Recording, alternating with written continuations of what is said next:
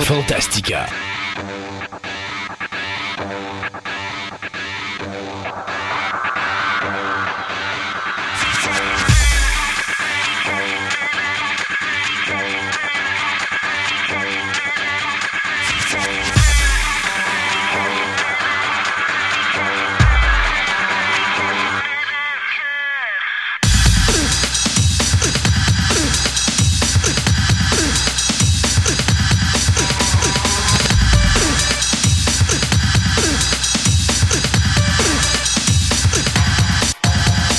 Mesdames et messieurs, bienvenue à cette première de 2018 de Fantastica.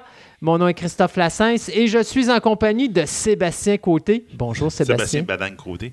Sébastien Badang Côté. C'est parce que pour que les gens comprennent, c'est la troisième fois qu'on essaye de- d'enregistrer notre introduction d'émission. Puis Sébastien arrête pas de faire le fou. Fait que j'ai comme l'impression que l'émission va être longue. Ça va être très long. Hey, euh, Sébastien. Bonne année. une- Bonne année, toi aussi. Hey, On est au moment où on se parle. euh, si on ne l'a pas franchi, on est sur le bord de franchir le 1500. Oui. Euh, Ah, oui. 15 centièmes download. Alors, euh, on s'en va en direction du 2000. Euh, assurément, j'ai encore espoir qu'on tape le 3000 avant la fin de notre première année. Ah, ça serait idéal. Ça ben, écoute, euh, j'avais demandé 1000 pour un an. Là, j'en ai 1500 après six mois. Donc, le 3000 est faut multiplier par trois les objectifs. il, il est encore disponible par deux. Par deux, parce que là. on- Ben, si tu avais parlé de 1000 après une première année, Oui, OK. Ça veut dire que là, tu veux dire qu'à la fin de la deuxième saison, il faudra qu'on obtienne 9000. C'est euh, ça. OK, OK. T'es dur avec moi. ah, t'es épouvantable. Hey, écoute, euh, aujourd'hui, on a encore plein de choses. Euh, euh, D'abord, pour commencer, merci à vous, les auditeurs, de commencer votre année avec nous. On vous avait promis dans la dernière émission une surprise. Et je tiens toujours mes promesses, donc il y a effectivement une surprise. Je vais vous la dire en dernier. Donc aujourd'hui à l'émission, on a euh, Jocelyn qui va nous parler euh, histoire et photographie, plus spécifiquement l'histoire des studios photos de la rive sud de Québec. OK. Donc, on va regarder ça aujourd'hui. Euh, Julien va être avec nous pour nous parler de la console Dreamcast.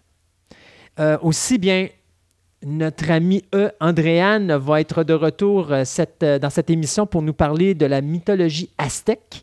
Et la surprise, c'est qu'on vous amène un artiste invité. Puis je me suis dit, écoute, là on est dans la folie Star Wars, Euh, donc quoi de mieux que de partir l'année avec un artiste invité qui est de Star Wars? Ben oui, Et là, les gens sont là, Hey, qu'est-ce qu'ils font? Alors écoutez, euh, on n'a pas Skywalker. Non, on n'a pas Luke Skywalker. On n'a pas non plus le, le- le directeur général du Skywalker Ranch de George Lucas. Non. Euh, on a M. Luc Lavictoire, qui est un membre du 501e. Oui. Donc, pendant les deux prochaines émissions, parce que c'est une longue entrevue, c'est une entrevue qui est en deux parties, euh, on va en apprendre beaucoup plus sur ce qu'est le 501e. Et euh, donc, euh, c'est pas qu'on tripe Dark Force ou la Force sombre, mais on aura un Stormtrooper avec nous en émission aujourd'hui. C'est ça. En première entrevue, il va nous parler de sa passion. OK? C'est quoi le 501e, puis comment que lui a embarqué là-dedans et pourquoi il fait ça. Puis dans le deuxième, il va plus me parler un petit peu plus de comment on soit des, costumes, des affaires de même. Donc, c'est plus la technique en arrière pour quelqu'un. S'il y a quelqu'un qui veut se lancer là-dedans, il y a quoi qui s'embarque. Ah, ça, c'est le fun. En tout cas, vous avez euh, les deux prochaines émissions, là, euh, la- oui, la- ça notre, va être super le fun. notre artiste invité va être vraiment très intéressant. Ceci dit, dans le, le ciné nostalgie, bien écoute, j'avais le goût de commencer l'année en beauté. J'avais le goût de commencer euh, l'année dans un mode euh, paisible, euh, rigolo. Fait que j'ai décidé de parler de zombies.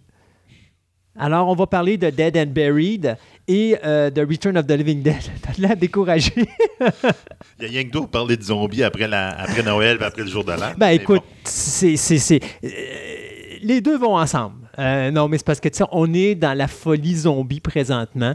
Euh, et bien que Walking Dead semble perdre des plumes, euh, n'empêche qu'il y a quand même un engouement pour le milieu. Et j'avais le goût de trouver quelque chose de différent du côté zombie. Quelque chose que, tu sais, on n'est pas habitué de voir. Et avec Dead and Buried, euh, qui est réincarnation en français, ou euh, Return of the Living Dead, qui est le retour des morts vivants, euh, je pense que je suis pas mal tombé dedans. C'est deux extrêmes, mais des choses qu'on n'est pas habitué de voir et, qui sont vraiment le fun à regarder. C'est des bons petits films, comme je dirais, avec mes codes de la régie du cinéma. Ils sont cotés 4, donc c'est des bons films. Ça, ça- ça me tentait de parler de ça pour commencer l'année, que sont commencer en Lyon. Et puis, euh, de toute façon, je... ouais, exactement. Euh, ouais, ben, on pourrait faire comme justement Shaun of the Dead avec le fameux. Euh. Assez dit de bêtises. Écoutez, euh, on s'arrête quelques petits instants euh, pour une petite pause commerciale pour souligner nos commanditaires grâce à qui nous sommes présents avec vous. Et on vous revient tout de suite après avec notre premier segment des nouvelles.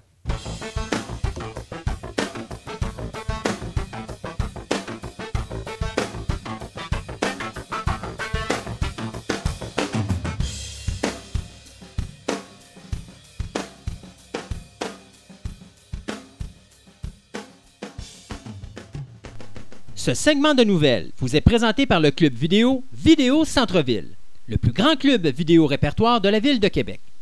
Films d'auteur, cinéma commercial ou téléséries, plus de 30 000 films à votre portée au 230 Marie de l'Incarnation à Québec ou rendez-vous sur leur site web à vidéocentreville.com.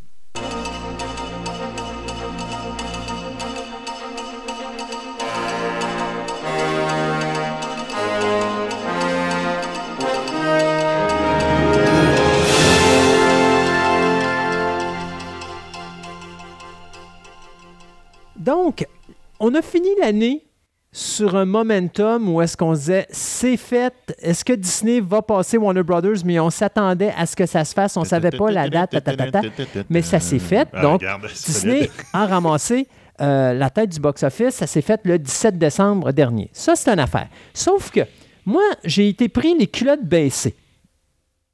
Parce que Tu peux pas savoir ce que tu as fait dans ton. non, non, non, non, non, non, non, non, non, mais sérieux, euh, j'ai été pris par surprise parce que, euh, disons que épisode 8 de Star Wars, bien qu'il y ait eu quand même une, une bonne ouverture, Oui. a eu des mauvaises critiques sur Internet Oui, extrêmement. et que tu partages. Oui. Mais on en parlera à l'introduction de la prochaine Oui, émission. j'ai été censuré public. C'est ça. J'ai censuré ça parce qu'il faut qu'on fasse notre émission. Mais à l'introduction de la prochaine émission, on va en parler de Ça Star marche. Wars, le, de Last Jedi. Ceci dit, euh, là où j'ai été pris de court, c'est que moi, je voyais le film aller en descendant. Donc, normalement, pour moi, le numéro 1 et le numéro 2 au box-office, c'était La Belle et la Bête et Wonder Woman se ferait pas toucher, ou du moins, peut-être Wonder Woman serait dépassé par Star Wars, mais on n'atteindra jamais le 504 millions au box-office pour battre La Belle et la Bête. Parce que quand j'en ai parlé, je pense la dernière fois, euh, j'étais sur les ondes de choix, c'était le 27 de décembre, à peu je près crois. dans ces eaux-là. Et on ouais. était rendu à 300 millions. Moi, je me suis dit, écoute, c'est impossible qu'il. qu'il- les fêtes de Noël ont été très payantes pour The Last Jedi parce qu'il a fini numéro 1 l'année 2017 Ouais. avec un total de plus de, et accrochez-vous, 555 millions. Il a fait 255 millions entre le 27 et le 31. non, regarde. Je, je- je suis allé le voir, essayer d'aller le voir une fois dans ces. tu- Pas longtemps après Noël. là. OK? Les salles étaient toutes pleines. Il y avait le fil jusqu'à l'extérieur avec le froid qu'on avait. Hey, c'est épouvantable. Puis toutes les salles, toutes les salles étaient pleines jusqu'à la so- en fin de la soirée. Là. Ouais. Tu sais, quand il n'y avait rien à faire, regarde, c'était plein. là. Présentement, il a dépassé euh, Rogue One. Donc, il est rendu le deuxième euh, meilleur euh, film de la saga Star Wars au niveau des euh, recettes de box-office. Puis, il n'a pas fini. Mais non, il y, en, il y en a encore des semaines à faire. il y a encore des semaines. Malgré que je te dirais, j'ai une autre surprise que j'ai pas vu venir. Te rappelles-tu la dernière fois, je te disais, hey, Jumanji, je sais pas pourquoi ils l'ont sorti là, il va se faire ramasser. Ben, Baptiste, il est rendu à 220 millions de dollars. Eh non, c'est un, autre- c'est un autre public. Oui, mais c'est pas grave. C'est dans les fêtes de Noël. Tu as Star Wars, je m'attendais vraiment pas à ça. Et donc, il a fini l'année au- en 12e place. C'est un film qui est sorti deux semaines, à, même à peu près une dizaine de jours Ouais, à peu près. avant la fin de l'année. Donc, c'est beaucoup d'argent. Jamais je m'attendais à ça de Jumanji. Et euh, j'ai regardé le box-office justement pour le début de l'année, le premier week-end. Puis Star Wars est tombé numéro 3. Jumanji est encore numéro 2. Donc, Jumanji a encore un momentum incroyable. Donc, euh, des belles petites surprises. Je te dirais que c'est un, film qui est fait plus dans les fêtes de Noël. Oui, puis c'est un film que beaucoup de gens au début détestaient. Puis finalement, je pense que tout le monde a été le voir. Puis euh, je pense Ben, c'est a- ça. Ben, j'ai l'impression que le, le trailer a fait une impression. Ouais. Le monde l'ont détesté à cause de ça. Ouais. Mais quand que le monde sont vu. Allés, ils fait Ah, ben finalement, ça pas- marche. C'est pas si mauvais, puis c'est un bel hommage à. Bon. Alors, au box-office, donc, je vous disais, euh, pour finir l'année 2017, le top de liste, c'est Star Wars épisode 8 avec 555 millions, suivi de Beauty and the Beast à 504, Wonder Woman en troisième place à 412 millions, Guardian of the Galaxy 2 à 389 millions et Spider-Man Homecoming à 334 millions. Les autres choses à surveiller, ben, c'est Hit qui avait 327 millions de ramassés, Thor qui est tombé un petit peu short, euh, il a fini à 312 millions, et Jumanji, que je disais tantôt, qui se ramasse en 12e place avec euh, 220 millions. Euh, je pense même qu'il a dépassé Coco. Ça, ça a été ma surprise parce que je m'attendais vraiment que Coco prenne du momentum. Puis il a ralenti au fait au lieu de prendre du momentum. Jumanji a ramassé toute son auditoire. Alors, euh, J'ai l'impression qu'entre les deux, ils- le monde a pris Jumanji. oui, effectivement. C'est carrément ça. Au niveau mondial, puis là, vous allez voir, là, le mondial n'inclut pas le nord-américain. C'est le reste du monde. Vous allez voir des grosses surprises, hein, parce que Beauty and the Beast est numéro 1. Là, je n'ai pas mis les montants, là, parce qu'on parle de milliards. là. Ouais, ouais. Euh, Beauty and the Beast est numéro 1. The Fate and the Furious est numéro 2. Lui qui est au box-office américain 11e. Il est numéro 2 au box-office mondial. Star Wars épisode 3 arrive numéro 3. Euh, épisode 3, épisode 8, pardon, arrive en troisième place. Despicable Me arrive en quatrième position. Et en cinquième place, c'est Spider-Man Homecoming. En sixième place, on a Wolf Warrior, qui est un film, si je ne me trompe pas, je pense que c'est un film... euh, Tu dis qu'un film qu'on n'a jamais entendu parler? Ouais, ben, il a fait 2 millions au box-office, mais c'est un film d'art martial. Euh, je me rappelle plus si c'est chinois ou si c'est euh, Ah, ok, c'est pour euh, ça. can- can- cantogien, je pense. Can- can-. Cantonais? Oui, cantonais en tout cas. Euh, mais il a quand même fait euh, beaucoup d'argent. Il est rendu sixième quand même au mondial. Et Guardian of the Galaxy a fini septième. Wonder Woman a fini neuvième, lui qui a fini troisième au box-office nord-américain. Donc ça, c'est le box-office de 2017 final. Donc Star Wars épisode 8, grand gagnant. Disney, encore une fois, grand gagnant pour une deuxième année en ligne. Et euh, pour une cinquième année en ligne, le seul studio à avoir traversé les 5 milliards de dollars au box-office international. Donc euh, ça aussi, c'est une première. Donc euh, Disney, ils ont été très occupés en 2017. J'ai comme l'impression que c'est pas fini en 2018. Ah non, non, regarde, ils vont commencer en Lyon. Je suis sûr.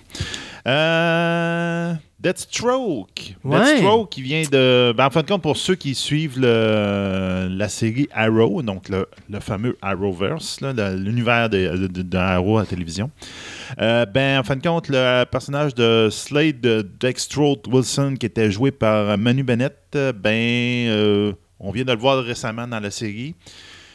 Probablement qu'on va peut-être le revoir une autre fois dans la saison aussi, puis ça va être fini. Ils, ont- ils viennent de perdre les droits. Donc, en fin de compte, ça revient avec Justice League, qu'est-ce qu'on avait dit autrefois, Ouais. qu'il y avait un, un post-crédit où on voyait justement euh, euh, Lex Luthor qui parlait avec le personnage cinématographique de- des films de Deathstroke. Puis il a dit comme quoi qu'il allait faire une ligne de, euh, Des contre- super vilains, de, ouais. de super vilains. Ben, en faisant ça, ben, ils ont décidé qu'ils tiraient à la plug sur la version euh, TV de ce personnage-là. Ils disent maintenant, vous n'avez plus le droit d'y toucher. Parce que la game, c'est ça. hein, c'est qu'il faut comprendre que Warner Brothers ont toujours fait ça. Ils n'ont jamais voulu mélanger l'univers télévision avec l'univers cinéma et je les comprends. Euh, à un moment donné, tu viens tout mélanger. Ben oui, Puis déjà là, je ne comprends pas que The Flash continue alors que The Flash est dans les films de la Justice League, qui est la seule exception présentement. Parce que tu remarqueras que tout le reste, Ils ont dû signer un contrat béton là, avec euh, des droits. euh, ouais, mais même instant, encore, parce que le Flash, euh, les codes d'écoute sont quand même là. Alors, tu vas pas canceller un show que les codes d'écoute sont là juste parce qu'il passe à- au cinéma. Mais ça porte une confusion parce que c'est pas le même acteur qui joue le Flash. Fait que les gens qui écoutent le, Flash à la télévision, qui connaissent pas trop l'univers de DC Comics, euh, regardent le Flash, puis là, ils regardent le cinéma, puis ils se disent Ouais, mais pourquoi c'est pas le même acteur? Puis pourquoi c'est pas la même histoire? Puis pourquoi ils n'en parlent pas dans la série télé? Puis mais c'est deux univers totalement différents. Alors, ça me surprend pas de voir ça arriver avec euh, Green Arrow, euh, mais ça me surprend quand même d'avoir le Flash dans la Justice League, alors que il y a une série télé du Flash. Moi, d'ailleurs, quand je l'ai vu apparaître dans le film de Batman vs Superman, j'étais comme surpris parce que je me suis comme fait dire, tu sais, dans ma tête, c'était comme, OK, ils le présentent, mais ils le garderont pas. Puis quand j'ai su qu'il allait être un personnage dans le film de Justice League, j'ai comme fait, OK, ça, c'est une première pour DC Comics et Warner Ouais. Brothers de dire, OK, on va garder un personnage au cinéma, mais on va garder également un personnage à la télévision. Parce que vous remarquerez que Superman, à chaque fois qu'il y a un Superman au cinéma, il n'y a plus de série télé. Automatiquement. automatiquement. Là, vous n'avez pas de Superman au- à la télévision, mais vous avez un Superman au cinéma. Mais vous avez une Supergirl. Supergirl, il y a le droit. Puis il y a un Superman dedans. Il y a un Superman dedans, mais qui est passager, Ouais, qui n'a pas rapport avec le cinéma. Mais c'est ça. Donc, Warner Brothers ont toujours séparé les deux univers. Donc, ça ne me surprend pas d'apprendre la nouvelle avec Deathstroke. Marvel, ils ont fait ça très imbriqué au départ, la- le fait de TV puis les films qui se, se joignaient. Là. Mais en fin de compte, là, ils ont, ben, ils ont- là maintenant, je pense qu'ils l'ont quasiment évacué. là, mais ils avaient fait des bonnes, euh, des bonnes allusions puis des bonnes euh, des affaires très intéressantes qu'ils avaient réussi à faire.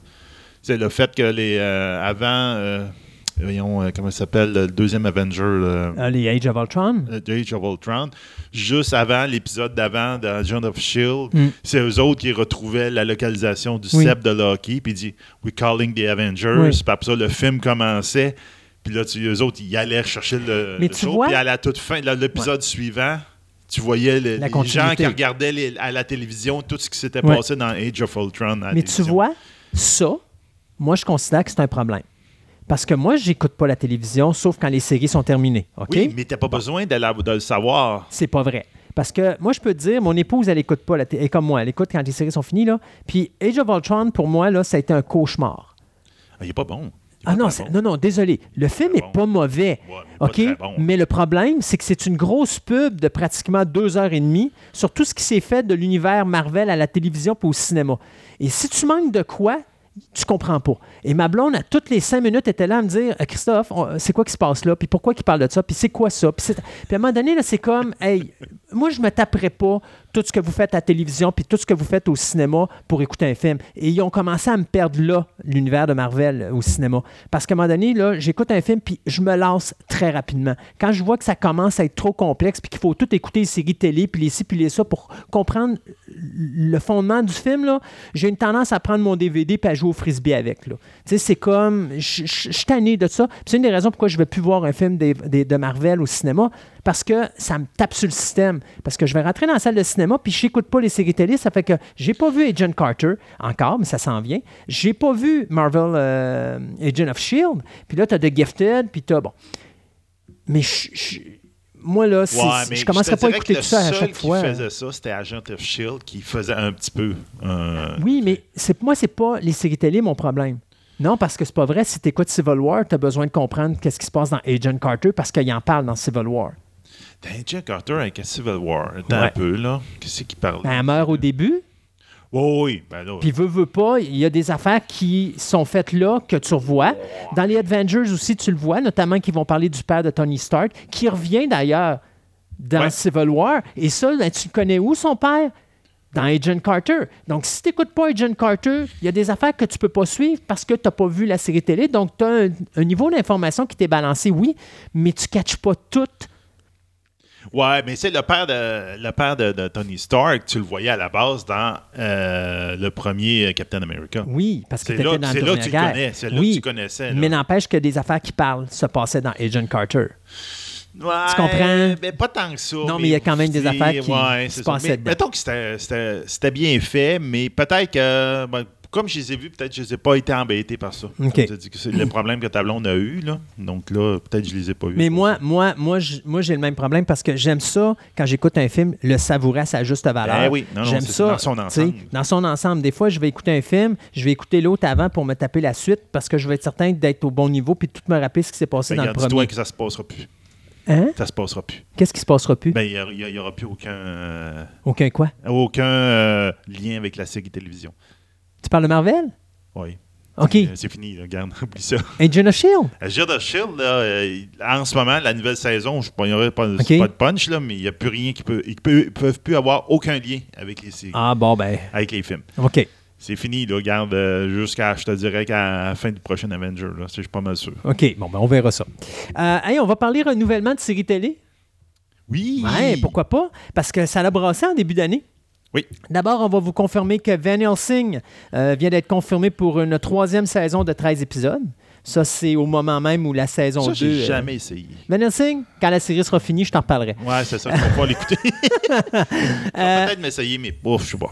Netflix a confirmé une deuxième saison à la série euh, qui est un genre de remake du film de Spike Lee de 1986 qui s'appelait She's Gotta Have It. Donc, c'est des épisodes d'une demi-heure. Spike Lee est derrière le projet. Il va continuer. La deuxième saison va euh, consister de huit nouveaux épisodes. Pour les amateurs de la série Dark, euh, que les critiques sont excellentes. C'est c'est correct.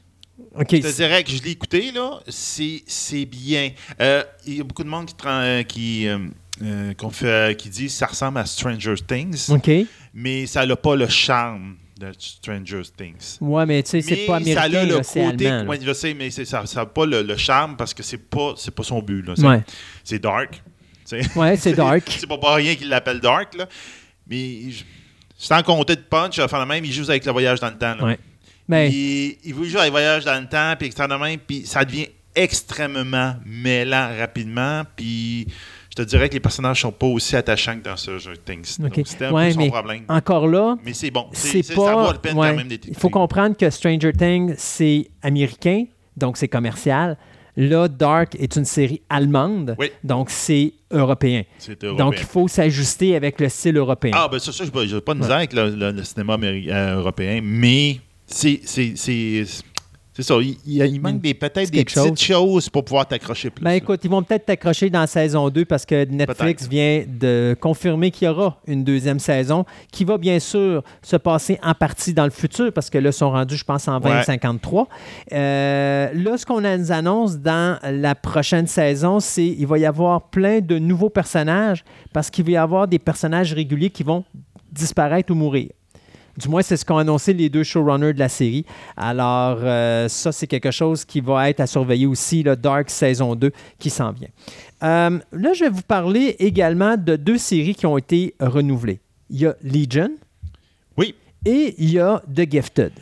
Ben, Legion, c'était déjà, il y a un certain temps que c'était annoncé. que- Mais il y avait eu des problèmes parce que Ah, l'acteur oui. qui devait faire le vilain a sacré son Ah, camp. son camp, il a fait claquer Et là, il y a un autre problème qui est survenu. Ben oui. Et là, ben, à un moment donné, veut, veut pas, euh, ce problème-là euh, touche bien sûr les deux séries. Donc, c'est la Mais- raison pourquoi je les mets ensemble. Non, je suis d'accord.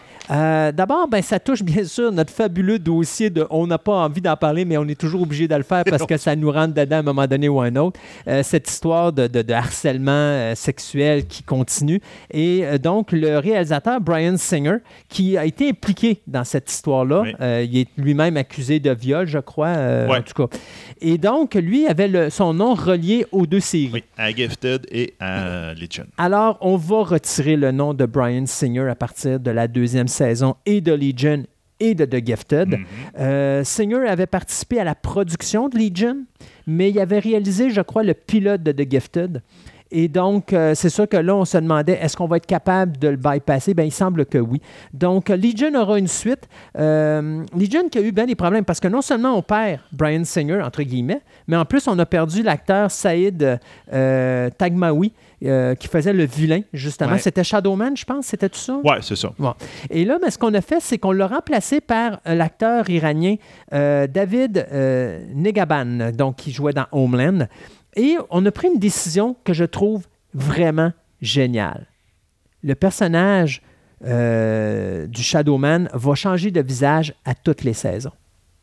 C'est une bonne idée. C'est une très bonne idée. Ça va être une façon d'expliquer pourquoi il change là, puis qu'il va peut-être changer la Mhm. saison prochaine. Ah oui, ça fait très bien. donc, ça va très bien. Euh, donc, la saison 2 qui euh, sera diffusée sur le canal FX à partir de avril prochain. Et dans le cas de The Gifted, ben, Gifted, ça, c'est la surprise. Parce que Gifted, surtout les- la dernière de la saison 1, les codes d'écoute ont été vraiment exécrables. Ah oui, oui, non, ça pourrait être Et euh, on ne comprend pas comment ça se fait que Fox garde le show, mais ils ont quand même pris la décision de le renouveler. Euh, donc, euh, ceux qui n'ont pas vu encore la série de Gifted, ben, c'est l'histoire d'une famille dont les deux enfants euh, semblent avoir des super pouvoirs. Ouais. Le X, c'est que le père de ces deux enfants-là travaille pour une organisation anti-mutante. Et donc, bien sûr... Mais il était là pour comme un procureur pour Ouais. les accuser, puis ça fait de même. puis ça. Donc, c'était pas vraiment comme dans les, euh, dans la ligue la- anti-mutant, mettons, Ouais. là, dans la- l'organisation anti-mutant, mais il était comme sur le bord, le la main, puis il pensait qu'il faisait ça pour le bien de tout le monde. Puis là, ben, finalement, quand En fin c'est- de compte, quand c'est ses enfants, ça marche pas. là, Ça t'sais. marche plus. Fait que, euh, donc, il y aura une deuxième saison. Et euh, si vous êtes des fans de The Gifted, profitez de votre deuxième saison parce que je pense pas qu'il ait une troisième. Euh, à moins qu'ils remontent. Un peu comme ils ont fait avec Agent of Shield. Agent Ouais. of Shield, la première saison était très, très, très, très décevante. Les codes d'écoute étaient pourris. La deuxième, ils ont été capables de remonter ça. Puis Ouais. de faire quelque chose qui Mais Gifted- On verra ça. hein. Je sais pas, mais je, je le dirais, je pense que Gifted a été touché principalement à cause des mauvaises, euh, des mauvaises critiques de Inhuman. Les deux shows ont sorti en même temps, fait que je pense que les deux ont été comme mis dans le même Il y a panier. trop de shows euh, de ce style-là en ce moment. Tu sais, il y a Ian Newman, il y a Gifted, puis là, euh, je pense que après le début de l'année, il y en a un autre, là, que c'est des euh, euh, Second Generation, euh, X-Men. Generation, ou quelque chose de même. Ça Là, ça se passe comme dans un, un asile, puis les enfants qui sont enfermés là parce qu'ils ont des pouvoirs. Là. Je me rappelle pas du nom, le nom m'échappe, là, mais euh, ça va sortir bientôt. Donc, regarde, c'est pareil comme les affaires de super-héros, il y en a trop. Là. Ouais, il y en a Puis trop. là, il dilue le produit, puis euh, sérieusement. Et- Gifted, j'ai pas fini encore la saison, mais en tout cas, ils font référence à des X-Men à la fin. puis Oui. tout. donc, probablement qu'ils vont essayer Mais- de partir sur une autre. Dis-moi si je me trompe, puis mais The Gifted se passe dans le futur des X-Men. Ouais. Un petit peu après Les Logan. X-Men, puis les. euh, comment il s'appelait la, la ligue de, de, de Nieto, là, les. euh, euh, je me rappelle pas. Là. Il, y a, il y a eux autres qui ont comme un nom. Là. Oh mon dieu. En tout cas, la gang à Magneto et les X-Men, ils ont comme disparu, ils, sont- ils se sont fait battre, ils se Ouais. sont fait. Mais si je me trompe pas, ça se passe après Logan. euh, ça se. De mémoire, il me semble qu'il avait dit que The Gifted se Peut-être passait pas après à ce point. Logan. Moi, je dirais que vite, vite de même, je te dirais que ça se passe un petit peu avant Logan. Ok. Parce que Logan, on dirait que c'est vraiment annihilé. Il n'y a plus rien. Là, Ça, il n'y a plus de, de mutants. y c'est des exceptions. Là. Puis là, qu'ils se font courir après, puis que les, les sentinelles sont pas encore euh, où est-ce qu'ils vont être dans le futur. Ok. Donc, c'est comme, je te dirais, un petit peu avant Logan. OK. Puis, mais euh, c'est quand même intéressant. Moi, j'aime bien le show à date, mais c'est pas un show qui. Et pour ceux qui sont des fans de Star, de Star Trek mais qui détestent Discovery, juste vous rappeler que The Orville a été renouvelé pour une deuxième saison. Ouais, wouhou! Euh, après ça, tu vas continuer dans la même lignée que toi. Euh, j'ai des dates de sortie. Oui. J'ai, d'autres annulations ou d'autres renouvellements. Donc, euh, Krypton, l'espèce de, de show sur le. Mettons, la, la, la, la- la- même pas l'enfance de Superman, on peut dire, sur Krypton, va commencer le 21 mars à Sci-Fi. Ça, j'ai même pas hâte de voir ça. Euh, le, A Et Series of- confiance. Et confiance. Oh non. non. Une série of Unfortunate Event, la saison 2 va commencer le 30 mars. Euh, Game of Thrones, ben, Fan de on va en parler tantôt, c'est pas grave. Là. Euh, à moi, tu non, veux non, mais vas-y. Non, encore non, là? non, Oui. shoot. Euh, Game of Thrones, saison 8 a été confirmée pour 2019. Exactement. Donc, ça, Fait que soyez patients. on s'en- attendait, ben, c'est c'est pas mal confirmé. Puis en même temps, Puis ben, il faut pour- comprendre que Game of Thrones, c'est six épisodes seulement. Oui, c'est ça. C'est à peu près une demi-saison. Ouais. Euh, puis en même temps, en 2019 aussi, il va falloir attendre jusqu'en 2019 pour avoir Rick and Morty. Saison la 4, je saison crois, hein. 4. Ouais, c'est ça. Donc, la saison 3, j'avais trouvé ça un petit peu moins bon, mais il y en a qui ont trouvé ça hyper bon. Donc, c'est juste que ça demande les goûts du monde. Là. Euh, puis la dernière chose que moi, je, je- je suis en deuil, c'est Dirk Gently. Saison 2, ça va être la dernière. OK, ça, je connais pas. a été complètement cancellé. Ça vaut la peine. C'est euh, un show qui passe à BBC America avec euh, l'acteur qui jouait Frodon. OK. Euh, moi, j'ai le temps de la misère à prononcer son nom. euh, je m'essaye même pas. je sais même pas. Non. son nom, on. Parce que je vois, je vois les cauchemars que tu as toutes les semaines à parler avec les noms et tout. Alors, je veux pas m'embarquer Bon, là-dedans. l'acteur qui jouait Frodon dans Love of the Ring. Mais c'est Elijah Wood. C'est ça, Bon. job. Exactement. OK. euh, ben, j'en avais déjà parlé. C'est un- c'est une série de détectives. C'est Dirt Gently euh, Holistic Detective, exactement le titre exact. Là. En fin de compte, c'est un, c'est basé sur une bande dessinée, je, je me rappelle bien. Il y a déjà eu un show à BBC il y a quelques années. Puis là, ils ont refait un nouveau à BBC America. Puis c'est un détective qui se fie sur l'univers pour y montrer les solutions de ses enquêtes. OK. Puis là, ils ont entré le fantastique là-dedans. En tout cas, c'était complètement déjanté, très, très british comme humour, mais euh, très déjanté, très, appelons le mot weird, OK. mais peut-être justement, c'était peut-être trop weird pour l'auditoire, qui n'ont pas suivi. Puis c'est vraiment dommage parce que c'était c'était Une bonne série. C'était c'était une bonne série, puis c'était nouveau, c'était c'était un petit peu intéressant. Ça faisait un rafraîchissant de la télévision. OK. Ben moi, on va, tant qu'à continuer, on va parler avec la bombe. La bombe de l'année qui commence. Il faut toujours qu'on ait une bombe. On va parler de Gillian Anderson et Ben de la fin possible de The X-Files. Ouais, je suis pas mal sûr. Euh, à écoutez, mettent bien de l'argent. Au mois d'octobre, on même, pff, en tout cas, on va voir. Au mois d'octobre, euh, Gillian Anderson avait annoncé accidentellement qu'elle ne revenait pas pour The Oups. X-Files. Le producteur, euh, ben, pas le producteur, mais le CEO de la compagnie de Fox Network avait dit ben, écoutez, c'est parce qu'elle ne connaît pas encore tous les détails de où est-ce qu'on s'en va et tout ça. Et une couple de semaines après, euh, Gillian Anderson est revenue et dit non, non, this is my last season. OK? Alors, face à ça, euh, notre ami Chris Carter est sorti et Chris Carter a dit Je ne continue pas The X-Files sans Scully. On l'a fait avec? Mulder, ça n'a pas marché, je recommence pas le bateau. Si Scully part, c'est terminé pour The X-Files. Face à ça, le chairman et CEO de la compagnie, euh, Dana Walden, lui, qui vient de voir les codes d'écoute euh, pas terribles, le premier épisode de la euh, 11e saison, euh, a décrété que euh, ça serait fort, probable- fort probablement la dernière saison de The X-Files. Moi, je n'ai qu'une chose à dire là-dessus. S'il vous plaît, si ça finit en queue de poisson, faites-nous une fin que du bon sens parce que je pense que j'envoie moi-même une série de emails bidons, poche à, à- à jurer à toutes les cinq secondes à, tw- à 20th Century Fox là, pour leur dire là, là, vous allez nous faire une fin, vous faites un film, vous faites quelque chose, mais vous nous finissez ça comme du monde. Parce que la série est finie de filmer. Là, on nous annonce que ça continue pas. J'espère que ça finit pas en queue de poisson comme la saison 10, parce que j'étais frustré l'année passée quand ils ont fini la saison 10, puis qu'ils nous ont fini ça avec un, un- un spin-off, alors que dans le dernier film, ça finissait, ça finissait bien la série, ça pouvait arrêter là. Là, de faire une saison 11, ça me dérange pas, ou de faire une saison, ça me dérange pas, mais finissez pas ça en queue de poisson, parce que ça, c'est une insulte à mon intelligence. Avec, euh, pour continuer avec Gillian Anderson, ben, elle fait pas juste quitter The X-Files en passant.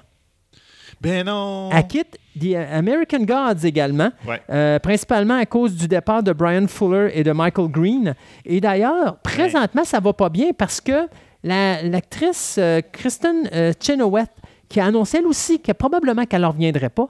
Alors là, le futur de American Gods est Il loin d'être. Oui, il est loin d'être Mais certain. d'ailleurs, rien que Brian Fuller qui parlait, partait de ce show-là, ça a une facture, Brian Oui. C'est sûr. Puis c'est ça le show. Oui, exactement. Donc c'est comme, oh, ça te part déjà mal. Mais c'est ça. Une, Elle- elle- petite dernière rapide, euh, Sébastien? Une petite dernière rapide. Ah, tiens, regarde. Euh, Camelot. Donc, Oui. ça, je sais que toi, tu connais pas. Non, mais tu nous en as déjà parlé. On en avait parlé. À un moment donné, on va faire une chronique Disney Nostalgie là-dessus. Pas trop. Mais Euh, Ciné Nostalgie, c'est parce que la série est finie. Ben, c'est finie en théorie. Ah, OK. La série, ça fait quelques années qu'elle est finie. C'est juste qu'on essaie d'avoir euh, la, la grande finale. OK. Euh, donc, euh, Alexandre Astier a confirmé que le scénario du premier film d'une possible trilogie pour clore la série a été termi- est terminé d'être écrit. Tout est terminé. On se rappellera que le titre officiel est déjà, de- est déjà connu. C'est euh, Camelot, les, euh, Heureux les simples d'esprit, car le, le royaume des cieux leur appartient. Il va prendre mal ce qu'il peut. Écoute, si tu Il va fais- le rapetisser pour le, pour si le, tu le fais un cinéma. ciné nostalgie là-dessus, juste dire le titre, puis la ciné nostalgie est finie. Là. Fini. Mais il, il dit que présentement, il manque quand même quelques sous pour pouvoir réaliser le film à son goût. Ben oui. Parce qu'en fin de compte, il y aurait. La manière qu'il a l'air de dire, c'est comme j'aurais assez d'argent pour faire un film d'une heure et demie, mais je veux faire un film de deux heures. Alors, le monde, sortez l'argent de vos portefeuilles, j'ai besoin de vos sous. Donc, on verra bien ce qu'on va arriver. Mais je te dirais que, regarde, ça, là, ça, ça se pourrait même que ce soit un Kickstarter. Oui, ben, il dit, ce regarde, il là. dit, il va faire son Kickstarter là-dessus, puis il dit, ah oui, on ramasse euh, de, la- de l'argent de la communauté, puis ça va partir. C'est sûr et certain, il y a tellement un fanbase énorme sur cette série-là que, ça, à la limite, ça va se faire, puis il va rentrer dans son argent, c'est sûr. Pas de ciné nostalgie tant que c'est pas fini. Ah, c'est fini, dans la série.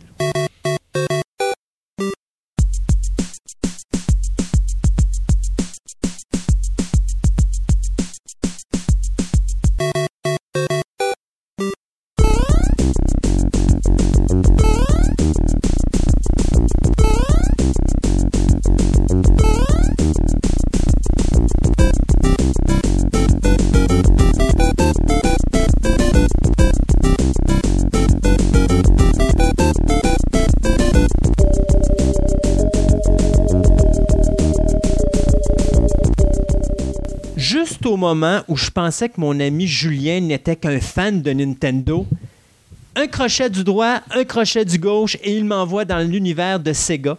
Donc, après le Sega euh, Master System, le Genesis, le 32-bit CD, euh, le Saturn, Saturn, ouais. là, on arrive avec... La Dreamcast. On, on fait tout ça tout croche, finalement. Hey. On aurait pu commencer avec le Sega normal puis monter jusque-là. Mais non, t'aimes pas ça, toi. C'est trop prévisible. T'as tout à fait raison. Je suis d'accord avec toi. Let's go Dreamcast. Donc, Ben, parle-nous de la Dreamcast. Je vais parler de ma console préférée. En tout cas, celle que j'ai préférée, j'en ai eu plusieurs après, j'en ai eu plusieurs avant, mais celle que j'ai. La petite place, à part la Game Boy, dans mon cœur, c'est la Dreamcast de Sega.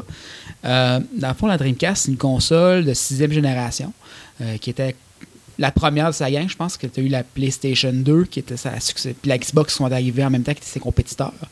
Euh, la Dreamcast, c'est une excellente console, mais qui est Là, juste pour. euh, Excuse-moi Oui, de te couper. La Xbox, ça, c'est Nintendo? Microsoft. C'est Microsoft? Nintendo avait la Nintendo 64. Parce que la PlayStation, ça, c'est Sony.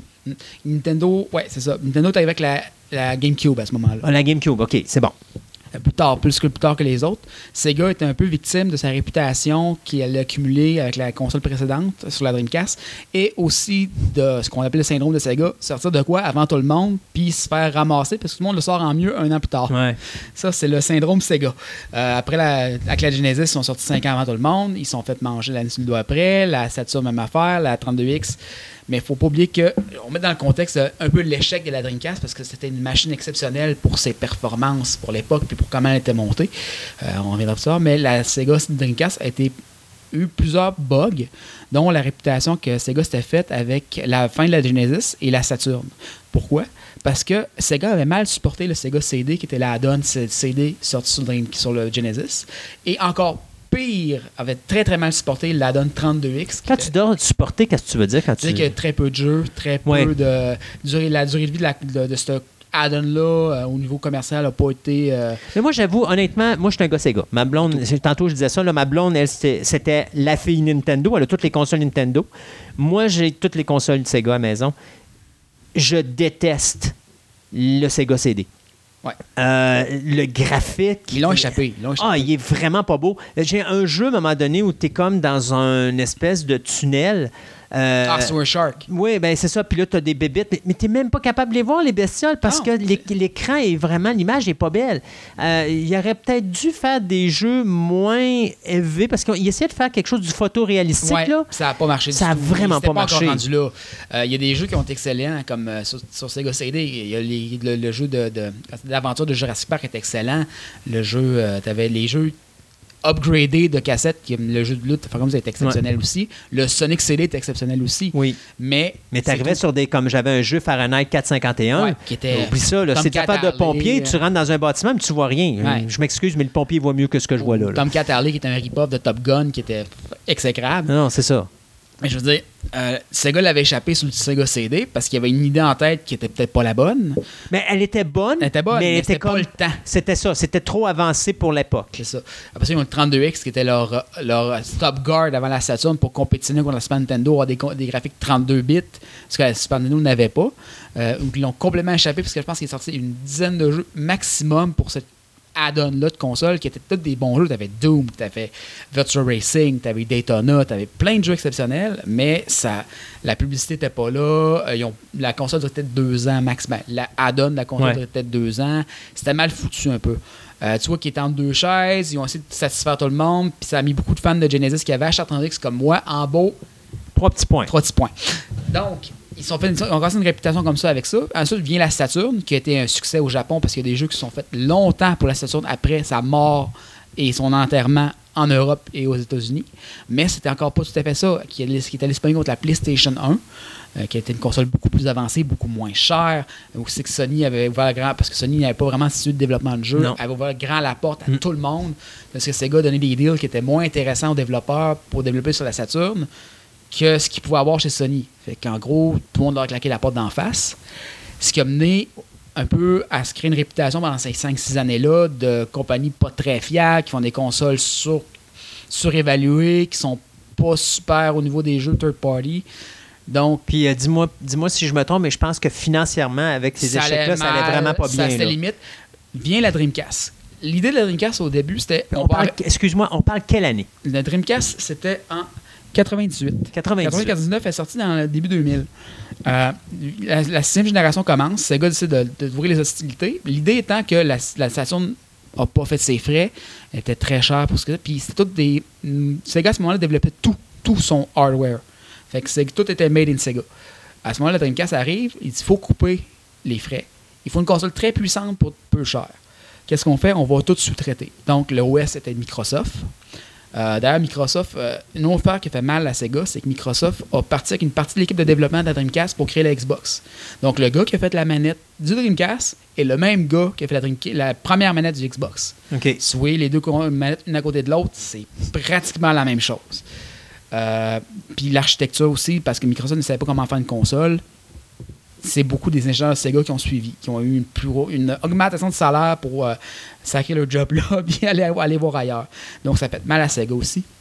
Mais au niveau là, c'est que Sega essaie de sous-traiter avec Hitachi, avec plein de compagnies, toutes leurs pièces pour avoir une console moins chère. euh, qui pouvait compétir contre, contre la, la PlayStation 1, qui était sur sa fin de vie à ce moment-là. Euh, ce qui était un- une bonne chose, parce qu'ils en ont vendu énormément. Elle était très chère, par contre, pour l'époque, on la vendait 400 US. Oui, je me rappelle. C'était. Oui, excessivement cher. Par contre, à ce moment-là, C'était pas une des plus dispendieuses. c'était les plus- mais c'était. Il n'y avait jamais eu rien d'aussi puissant que ça sur le marché avant ça. Il y avait le- le- la, la- la différence entre les- ses compétiteurs qui étaient là, parce que la sixième génération s'en venait, la PlayStation 2 s'en venait, mais il n'y avait rien de comparable. Tout le monde disait si vous voulez la console la plus puissante de tous les temps, achetez-vous une Dreamcast. C'est, puis les- la- le catalogue de jeux était révolutionnaire, ce fait que depuis la Dreamcast, il y a beaucoup de monde qui regrette la Dreamcast parce qu'il y a beaucoup de monde qui dit qu'après la Dreamcast, c'était la fin de l'ori- l'originalité dans les jeux. Les AAA se ressemblent toutes maintenant. Avant, t'avais la Dreamcast avait eu euh, Crazy Taxi, Jet Grind Radio, des jeux que tu n'as jamais revus. Tu as eu des remakes de ces jeux-là, mais Mhm. tu n'as jamais revu ce genre de jeu-là nulle part ailleurs. Il n'y a personne qui a eu osé comme les développeurs de la Dreamcast. Euh, fait que c'est pour ça que beaucoup de fans de Sega, pas parce que c'est la dernière de Sega, mais parce que c'est c'est mythique, parce que plein de jeux, tu n'en verras plus jamais ce genre d'originalité ailleurs. Euh, parenthèse terminée, ça veut dire qu'aussi ce qui a fait mal euh, à Dreamcast à ce moment-là, trop tôt, parce que c'est le Sega, le syndrome Sega sortir trop tôt nos consoles, euh, c'est le fait que un, le hype de la PlayStation 2 qui s'en venait. M'ont dit, la PlayStation 2 s'en vient. On sait pas quand. Elle s'en vient. Fait que les joueurs de PlayStation 1, pourquoi je changerais de bateau? Euh, C'est-tu moi qui me trompe ou la PlayStation 2, c'était le premier système où est-ce qu'on fait plugger sur un ordinateur, ou c'était comme un ordinateur, puis on fait se plugger sur Internet, quelque chose non, du genre? la Dreamcast. C'était la Dreamcast Même avant, ça, la ok. Super Nintendo le faisait, mais la Dreamcast, elle avait un système de jeu en ligne sur 56K. Oui, c'est vrai. Mais c'était le seul. Avant Xbox One, Xbox One a été copié sur le système de Sega. Euh, Puis c'était une des premières fois qu'on pouvait jouer, on dirait en anglais, seamlessly euh, en multijoueur avec des jeux comme euh, Fantasy Star Online. puis des, des premiers MMO sur console, MMORPG sur console ont sorti sur la Dreamcast. Mais je viens de me rappeler c'était quoi le défaut de la Dreamcast. Il 50 était non, le DVD était HD, Ouais. contrairement au Xbox qui était le Blu-ray. Non, Blu-ray, c'était. Microsoft n'a jamais eu le Blu-ray, c'est c'est Sony sur le PlayStation 3. C'est PlayStation. Oui, mais, c'est ça, c'est pas ça que j'ai C'est dit. ça, parce que le Blu-ray, l'invention de notre Xbox. Ah, excuse-moi, non, je voulais dire le PlayStation, oui. Puis Sony, pour mettre des- un coup de pied dans les, dans les parties de Microsoft, a décidé de ne pas leur donner les licences pour faire du Blu-ray. Ouais. Euh, mais ça, c'est une autre histoire. Ce qui a fait mal, dans le fond, c'est que la Dreamcast était super CD. C'est des CD qui avaient un peu plus de données, fait qu'on ne pouvait pas les copier directement. Le piratage fait extrêmement mal à, à Sega parce que tout le monde a trouvé une façon de le faire en compressant le jeu et en s'en foutant. parce que PlayStation n'avait pas ce problème-là. PlayStation jouait des DVD. Ouais. Ça, c'est ce qui est intéressant dans Dreamcast, ne le faisait pas. L'autre affaire qui a fait mal, c'est la bibliothèque de jeux de la, de la PlayStation 1. Le monde avait tellement de jeux sur la PlayStation 1 que tu arrivais là avec 10 jeux en sortant, les, contre une centaine de jeux. Fait que le monde a continué à acheter les PlayStation 1 pareil. Ouais. L'autre affaire qui a Puis fait là, il se rappelait quand même, il faut se rappeler l'historique. Les Ouais. autres consoles avant, t'as pratiquement pas de jeux. Fait qu'ils se sont dit, coudon, ils nous ont sorti une autre console où t'auras pas plus de jeux que ça. C'est ça. Puis l'autre histoire, ce qui s'est passé, EA, les, les- beaucoup de gros compagnies avec leur réputation qui s'était faite avant, les ont lâchés. Electronic Arts a décidé qu'ils ne faisaient aucun jeu pour Sega. Ce qui a été alimenté par le fait que Sega a acheté une compagnie de jeux de sport juste avant. Fait que c'était. euh, euh, je pense qu'ils ont vu venir le coup, mais quand même, quand la plus grosse compagnie de jeux vidéo décide qu'ils ne te supportent pas, ça aide pas. Mm. L'autre chose, ça a été aussi l'incertitude en bourse créée par le départ de beaucoup de monde vers Microsoft. C'est qu'à un moment donné, l'action, tout ça réuni, l'action de Sega a planté. Et les, il y a même chose des hauts dirigeants qui sont suicidés chez Sega à ce moment-là. Ah oui. Euh, c'était sur le bord de la faillite. Là, c'était, ils fait, demain matin, euh, clés dans la porte, on rouvre pas. Euh, ils ont décidé de, pour euh, corriger, ils ont décidé de canceller, de, li- de liquider la Dreamcast parce qu'ils ont descendu le prix à 199. Tu sais, on va jusqu'à 40 US pour liquider, pour faire plaisir aux actionnaires et dire on ne fait plus de consoles. Plus jamais, c'est terminé. On va donner une compagnie euh, qui est third party pour Nintendo, Microsoft, name it, mais on fera plus de consoles. Mais apparemment, on sait tous que Sega a toujours lorgné le retour parce qu'il y a plusieurs prototypes qui sont promenés à gauche par droite, beaucoup de rumeurs. Mais la Dreamcast, ce qui a tué la Dreamcast, en fait, c'est beaucoup du contexte. Parce que la console en elle-même, avec ses pièces à gauche et à droite, était même vers la fin une console très très performante par rapport au, Xbox puis au PlayStation 1, au PlayStation 2, excusez-moi. Euh, surtout avec cette bibliothèque de jeux, comme je disais, un peu plus originale. On avait, euh, on allait chercher le type de gamer un peu plus niche. Vous savez que c'est les hardcore gamers, entre guillemets, qui veulent des jeux différents, qui veulent de quoi d'autre à se mettre sous la dent, allaient beaucoup vers la Dreamcast. Moi compris. Ce qui était le fun, c'est que la Dreamcast, c'était les premiers qui ont sorti euh, le, le, le VMI qu'on appelait, c'est l'espèce de. C'est peut-être pas le bon temps par cœur. Le carte mémoire où est-ce qu'on pouvait jouer comme un Tamagotchi. Fait que tu pouvais jouer, tu avais une manette, deux pitons. OK. C'était une petite euh, carte mémoire de. Comme une grosse une cassette de Game Boy, où avait un petit écran. Puis tu pouvais continuer à jouer, mais des, à des mini-games liés à ton jeu qui pouvaient faire avancer à ton jeu. Mais tu n'étais pas connecté sur ton jeu. Non. Puis c'est une carte mémoire en même temps. OK. Fait Fait que comment tu faisais pour avoir la partie qui se continuait? C'était-tu. C'est euh, c'est comme un mini-jeu à part. OK. C'était t'étais pas comme relié par Internet. Non, non, non, non. C'était vraiment, à part. Tu partais avec ton VMI dans ta poche, puis t'allais allais jouer. Puis Donc, c'était un mix, excuse-moi l'expression, mais c'était un mix comme l'ancienne Game Boy de Nintendo en à mélanger mélangé, avec. euh, avec. OK. Ben, c'est un peu aussi, tu sais, quand le monde a commencé à sortir avec la, Wii U, mettons, ils disaient, ah, t'as l'écran, tu l'écran tactile devant toi, puis t'as l'écran de la TV, ben, c'est un peu l'ancêtre de ça. Le concept est parti des cartouches mémoire de la Dreamcast de Sega pour devenir autre chose. On s'entend qu'il y a un, il y a un écran tactile, euh, que tu joues sur l'écran de table, tu as deux écrans. Parce que oui, des jeux sur le- les, les VMI qui avaient des informations sur le jeu, sur ta manette, par rapport à ce qui se passait sur ta TV. Fait que tout le concept de ça vient de Sega. Fait que comme je dis, Sega a toujours une compagnie qui était novatrice, qui a fait avec les moyens du bord, mais toujours trop peu trop tard ou trop tôt trop Ouais. tard, souvent. Le, le syndrome Sega.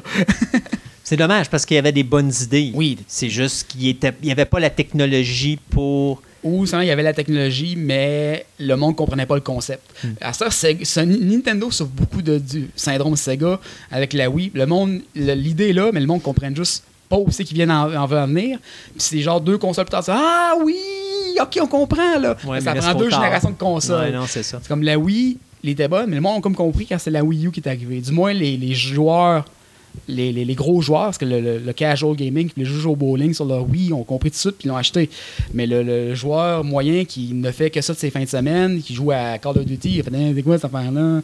Ben là, avec la Wii U, oh, ben non, non, t'as peu, il y a quelque chose là. Puis la Switch, oh, t'as peu, encore mieux, tu sais.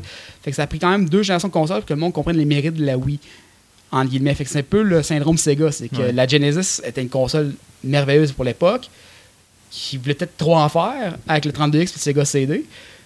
Puis ce qui est drôle, c'est que les compétiteurs sont pas cassés les dents sur les mêmes problèmes parce qu'ils ont vu, en fait, Nintendo, l'histoire de la PlayStation. Je vous racontais au comparer Sega CD, euh, c'est que Nintendo est allé voir Sony pour faire l'équivalent de Sega CD pour le Nintendo 64 pour aller se battre contre Sega pour leur Sega CD. Mhm. Sauf que, un, ils ont décidé de lâcher le deal avec Sony, ce qui a mené Sony à faire Ah ouais, vous voulez jouer à ça Ils ont fait une console, puis on sait ce qui est arrivé après, ils ont été les plus gros vendeurs.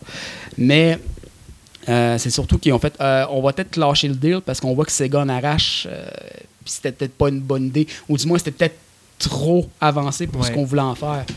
Mais il faut quand même dire que la Dreamcast, peu- bon à malin, l'air de rien, avait vendu quand même euh, 5 millions d'unités aux États-Unis, puis 9,13 millions d'unités. C'est rien comparé à une Game Boy ou à une NES. Mais, je pense que dans une chronique précédente, on parlait du Game Boy. Je pense qu'on parlait de 44 millions juste sur Ah le continent américain. C'est ça. Ben, on parle pas du même échelle de prix non plus, parce Ouais. que les parents payent 99$ pour une, une- portable ou 400$ pour une sûr. 24$. C'est sûr. Euh. Mais encore là, si on parlait de la Nintendo, on était dans les. euh, on parlait d'une trentaine de millions, je pense. Ouais. Fait que c'est quand même. euh, Bon an, mal an, la Dreamcast, c'est quand même un succès euh, pas immédiat, parce que, comme je disais, elle elle est arrivée d'un d'un marché qui était totalement dominé par PlayStation, parce que dans leur guerre avec Nintendo, ont décidé qu'ils écrasaient tout le monde, puis ils ont mis l'argent pour le faire. mhm. Euh, puis Sega avec une console novatrice qui était la Dreamcast, qui était on me dit Microsoft, Hitachi, tout le monde était là-dessus en sous-traitance, ce qui a un peu causé leur perte avec Microsoft. Comme je disais, ils ont montré à Microsoft comment faire des consoles. C'était peut-être pas la bonne idée du monde en rétrospective. Mais c'est ça, c'est le syndrome de. Mais comme dis, il y a plein de jeux qui ont sorti sur cette console-là. On a les Crazy Taxi, pour ceux qui s'en souviennent, jeu de course euh, un peu fou euh, qui a probablement mené à des burn-out, des trucs comme ça. Parce que les jeux burn-out, c'est un peu ce même concept que ben, plus extrême que Crazy Taxi. On a eu les Fantasy Star Online qui a un peu ramené les jeux de rôle MMO sur la map. Euh, je pense pas que c'est en Fantasy Star Online qui a, pogné tant que ça en Amérique du Nord. On aurait revu World of Warcraft, World of Warcraft. C'était très limité. Tu avais l'Ultima Online, mais ça fait 10 ans que le jeu roulait, puis que c'est la même fanbase, puis que le monde payait leur 12$ par mois, puis on se cassait plus la tête. Là. Les mémos, c'était perdu, mais Fantasy Star Online, ça, c'est ramené ça. Le Sonic, les deux Sonic de Dreamcast sont des jeux exceptionnels qui ont montré qu'on pouvait faire un platformer en 3D. Oui, je sais, tout le monde va me dire que Mario 64, ça a été la révolution du plateforme en 3D, mais il est pas beau, puis il est plate. Désolé, je le sais, mais je l'aime pas. Mais écoute, j'aime Mario, mais j'ai toujours eu un penchant pour euh, Sonic, pour euh, Sonic. Sonic Dreamcast, les deux Sonic Dreamcast sont excellents. Mais même encore, moi j'avais que ce soit le CD, euh, le CD Sega ou est-ce que Ah, j'ai Sega mon- CD, Sonic dessus, il était cœurant. Ouais, puis j'ai, tu sais, j'ai toujours. je- oui, je suis d'accord, j'aime Mario, mais j'ai un penchant pour Sonic. Mais j'ai toujours un penchant pour les losers. Excusez ces gars, mais. The Underdog. Ouais, c'est underdog, c'est ça. Mais non, j'ai toujours un penchant comme ça parce que c'est. Puis c'est ce que j'aimais de Sega beaucoup. Les jeux étaient pas. Tu sais, Nintendo, il y avait un système de jeu qui était. À la longue, ça devenait facile. Mm. Sega, je sais pas, je trouvais qu'il y avait plus d'originalité, plus de recherche dans leur jeu, plus c'est peut-être plus raffiné un Je petit pense peu. que Sega, comme ça, c'est encore le syndrome de Sega, il essayait beaucoup de choses. Il Mm. pitchait beaucoup d'idées. Ça marchait pas tout le temps, puis souvent, ça leur coûtait cher. Parce que Nintendo, là, on parle pas du Nintendo actuel, parce que le Nintendo actuel est un peu dans la position que Sega avait à l'époque.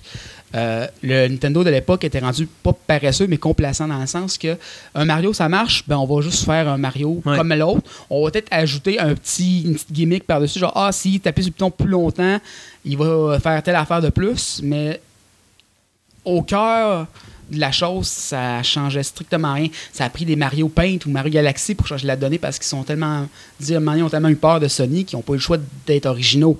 Mais pendant des années de temps, ils t'ont servi du Mario à toutes les sauces avec les deux mêmes pitons. Là. Oh oui, puis c'est. Zelda, sûr. ça n'a pas changé non plus pendant Mm. les années. Ça a pris la sorte de la Nintendo 64 pour changer Zelda en temps soit peu. Exact. Fait Puis encore là, il était encore une fois dans plein milieu d'une une autre, une autre guerre de consoles. Qui, vous savez qu'il n'y avait pas juste deux joueurs, c'était plus juste Sega versus Nintendo. C'était Sony qui avait une dent contre Nintendo, mais une solide deux. Puis personne n'a jamais compris parce que c'est le président de Sony qui a mané, parce que un moment donné, Sony, les exécutifs vont dire ah, laissez faire, rangez le prototype. Mais le président de Sony a dit non, non, non, non, vous me rangez pas ça, puis vous allez les péter. Là.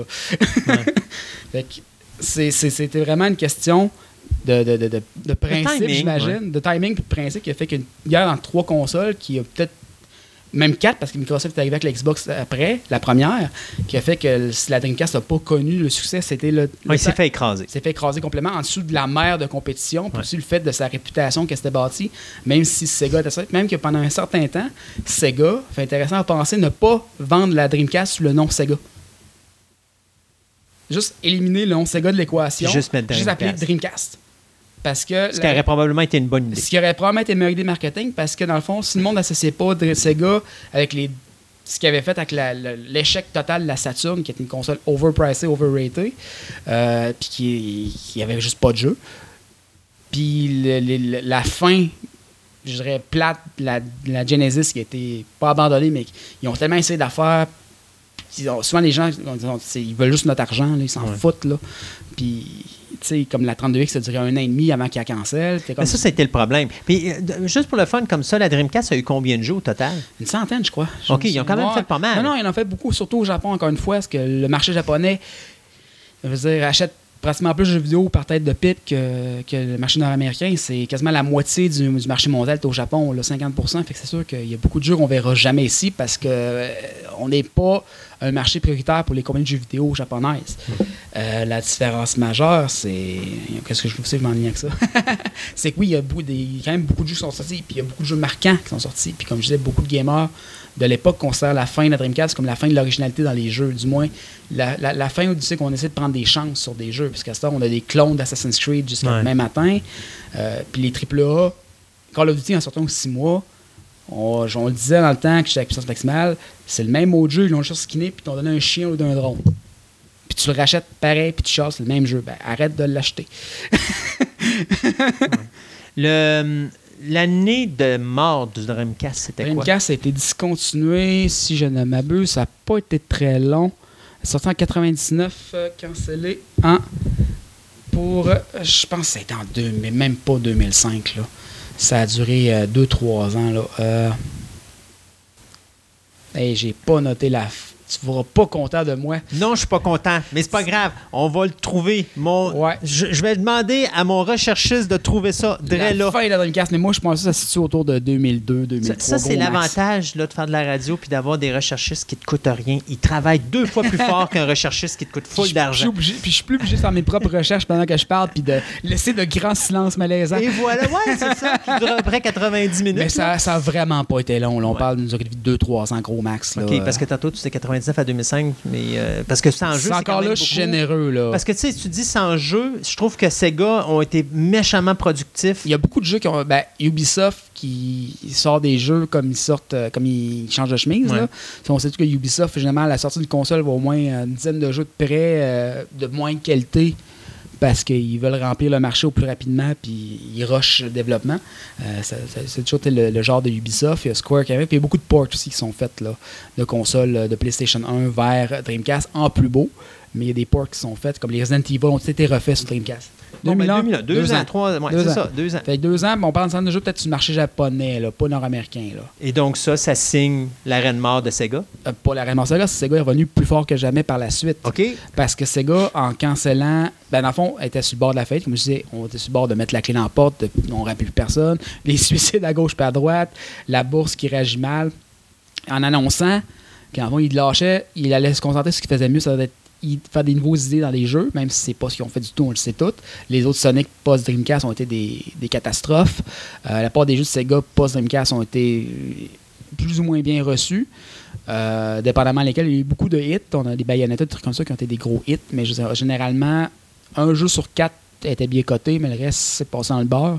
Euh, les investisseurs, puis la part des gens ont, ont trouvé que c'est une bonne idée de se concentrer seulement sur la partie développement de jeu et plus console. Même si on sait que Sega, je vous dis, beaucoup de monde, il y a des, des bureaux de Sega qui sont fermés aussi, qu'il y a encore des consoles qui se développent, puis il y a, beau- il y a des photos de prototypes qui on sait plus d'où c'est que les photos sortent, c'est des vraies photos, c'est qui sortent une fois de temps Mais ils en ont temps? toujours sorti d'autres choses depuis Non, Dreamcast, pas- c'est ça. Donc, Oh, là, ils veulent ressortir comme Nintendo a fait, une console euh, rétro, mais dans le fond, comme, mais comme la Nintendo, mini NES, ouais, c'est ça. ils veulent sortir une mini Genesis. Euh, où c'est qu'on peut acheter des jeux supplémentaires sur carte pour une fois, ils seront pas en premier et se faire rattraper Non, par la ça. compétition. Là, ils vont Là, pouvoir ils- revenir de l'arrière. Comme ça, ils ont fait, ils ont, ils sorti la, la, la Genesis, mais avec l'élément de plus que la NES miniature avait pas, c'est-à-dire la possibilité de mettre des jeux supplémentaires dessus. Ça, c'est un bon point. Ça arrive, c'est pas déjà arrivé, ça arrive bientôt. Euh, mais en dehors de ça, non, ils ont rien fait. Ils ont fait que des jeux. Puis en faisant des jeux, puis en faisant des acquisitions à gauche et à droite, ils sont devenus un des gros joueurs du développement. Euh, pendant la même année, ils sont devenus la- peu après, je pense que c'était en 2003-2004, était la deuxième plus grosse compagnie, ou la troisième plus grosse compagnie de développement de jeux au monde. Ils ont probablement descendu beaucoup depuis ce temps-là, parce que on sait que EA Sport a, EA a acheté à peu près tout le monde, euh, Activision a acheté à peu près tout le monde, dont Blizzard, ben fusionné avec Blizzard, excusez-moi, pas pareil. Fait qu'il y a des, beaucoup de géants, de, puis Ubisoft a acheté tout ce qui était francophone, euh, d'un bord de la planète, au Québec, en Europe. Fait que c'est sûr qu'à ce niveau-là, Sega n'a pas la, la capacité de jouer de, à armes égales contre ces gros joueurs-là, puis il fait ce qu'il fait le mieux. C'est des Sonic, puis des jeux un peu plus, euh, je dirais, euh, Mais je continue à dire qu'ils ont, ouais, ils ont- ils ont- je continue à dire qu'ils ont beaucoup d'originalité. Tu sais, je me rappelle, le plus bel exemple, Nintendo avait Tetris. Les autres avaient un autre jeu que je me rappelle pas comment c'était, Column. Columns, ouais. Ouais, qui était vraiment le fun parce que Tetris, c'est des, des formes Mhm. qu'il faut que tu mettes pour bon. Mais Column, c'était des formes et des couleurs. Ouais. Donc, c'était plus le fun, moi, je trouve. J'avais plus de fun à jouer à Columns que j'avais de, fa- de Ouais, fun à jouer à parce que Tetris. c'était plus varié un petit peu. Ouais. Là, Camille Camille est bien contente, elle est fan finie de colonnes, elle peut jouer des heures et moi, je vais me tirer une balle en écoutant sa la musique de colonnes, parce que ça ne change jamais. Ah, mais la fabuleuse chanson, là, le ouais, ça n'arrête pas de finir. On a-tu quelque chose pour finir la Ben, chronique? Je vais aussi vous conseiller quelques jeux que j'avais bien aimés à l'époque. Il y avait eu le Grandia 2 qui a été porté sur PlayStation 2, mais moins bien que sur le, Dreamcast. Les deux Sonic, bien sûr. euh, Crazy Taxi. Euh, pour ceux qui sont fans de manga d'anime, le jeu de Sword of the Berserk euh, et de Record of Those Wars sont sortis ici. Ils sont très rares, mais un, c'est un beat 'em up sanglant avec une épée de 2 mètres de haut, et l'autre, c'est un Diablo-like dans le monde de Lodos, donc dans le monde de Donjon Dragon. Je ferai une chronique un moment là-dessus. très intéressant. Ensuite, il y avait euh, c'est Sky of Arcadia, un jeu de pirates steampunk dans les, en ballon gonflable dans les airs, qui était génial. Euh, par contre, le système de, rencontre hein, contre des monstres était un peu broken, en guillemets, c'est que tu te battais tout le temps. OK. Fait que t'avançais pas. non. Mais euh, il y a vraiment beaucoup de jeux intéressants sur une case. Donc, je pense que c'est une console qui mérite d'y attarder un peu plus. Puis non, les jeux, c'est collectionneurs, sont pas encore trop chers parce que justement, c'est comme une console que a été assez niche, on tiers des autres consoles en général de vente, et que c'est seulement des nostalgiques comme, toi et moi qui ont probablement dans leur euh, bien caché. Euh, Encore des petits jeux. Euh, ouais, ouais, ouais. Julien, merci. Merci à toi. Puis on va se dire à, à une prochaine fois. À une prochaine.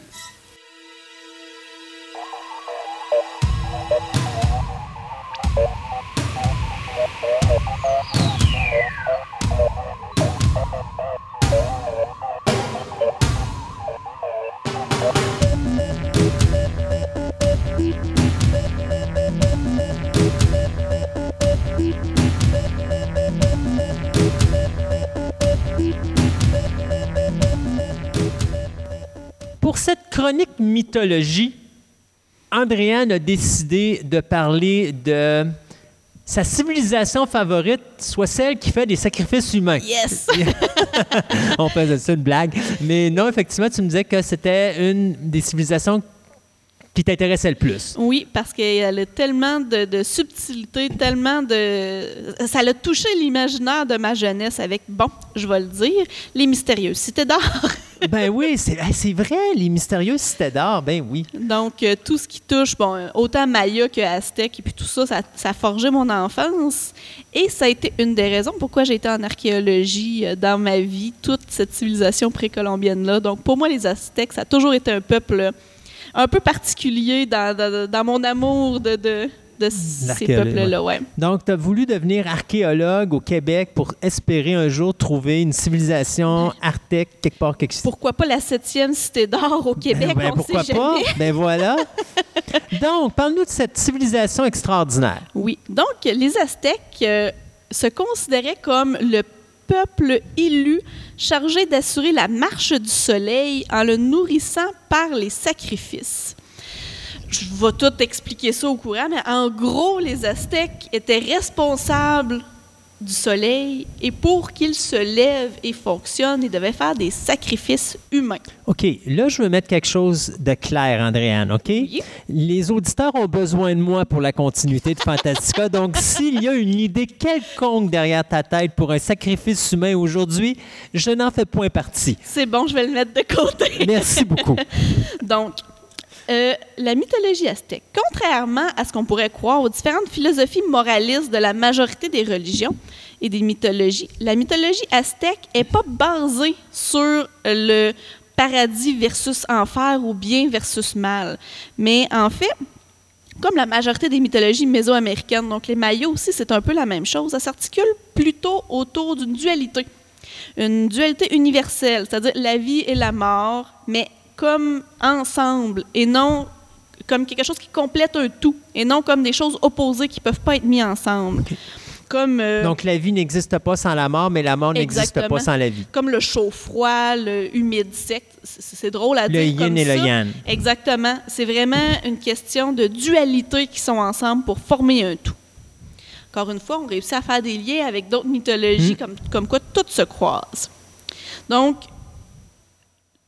vraiment dans la cosmogonie aztèque, ça veut dire en gros la mythologie, représente tout sur la forme de binôme.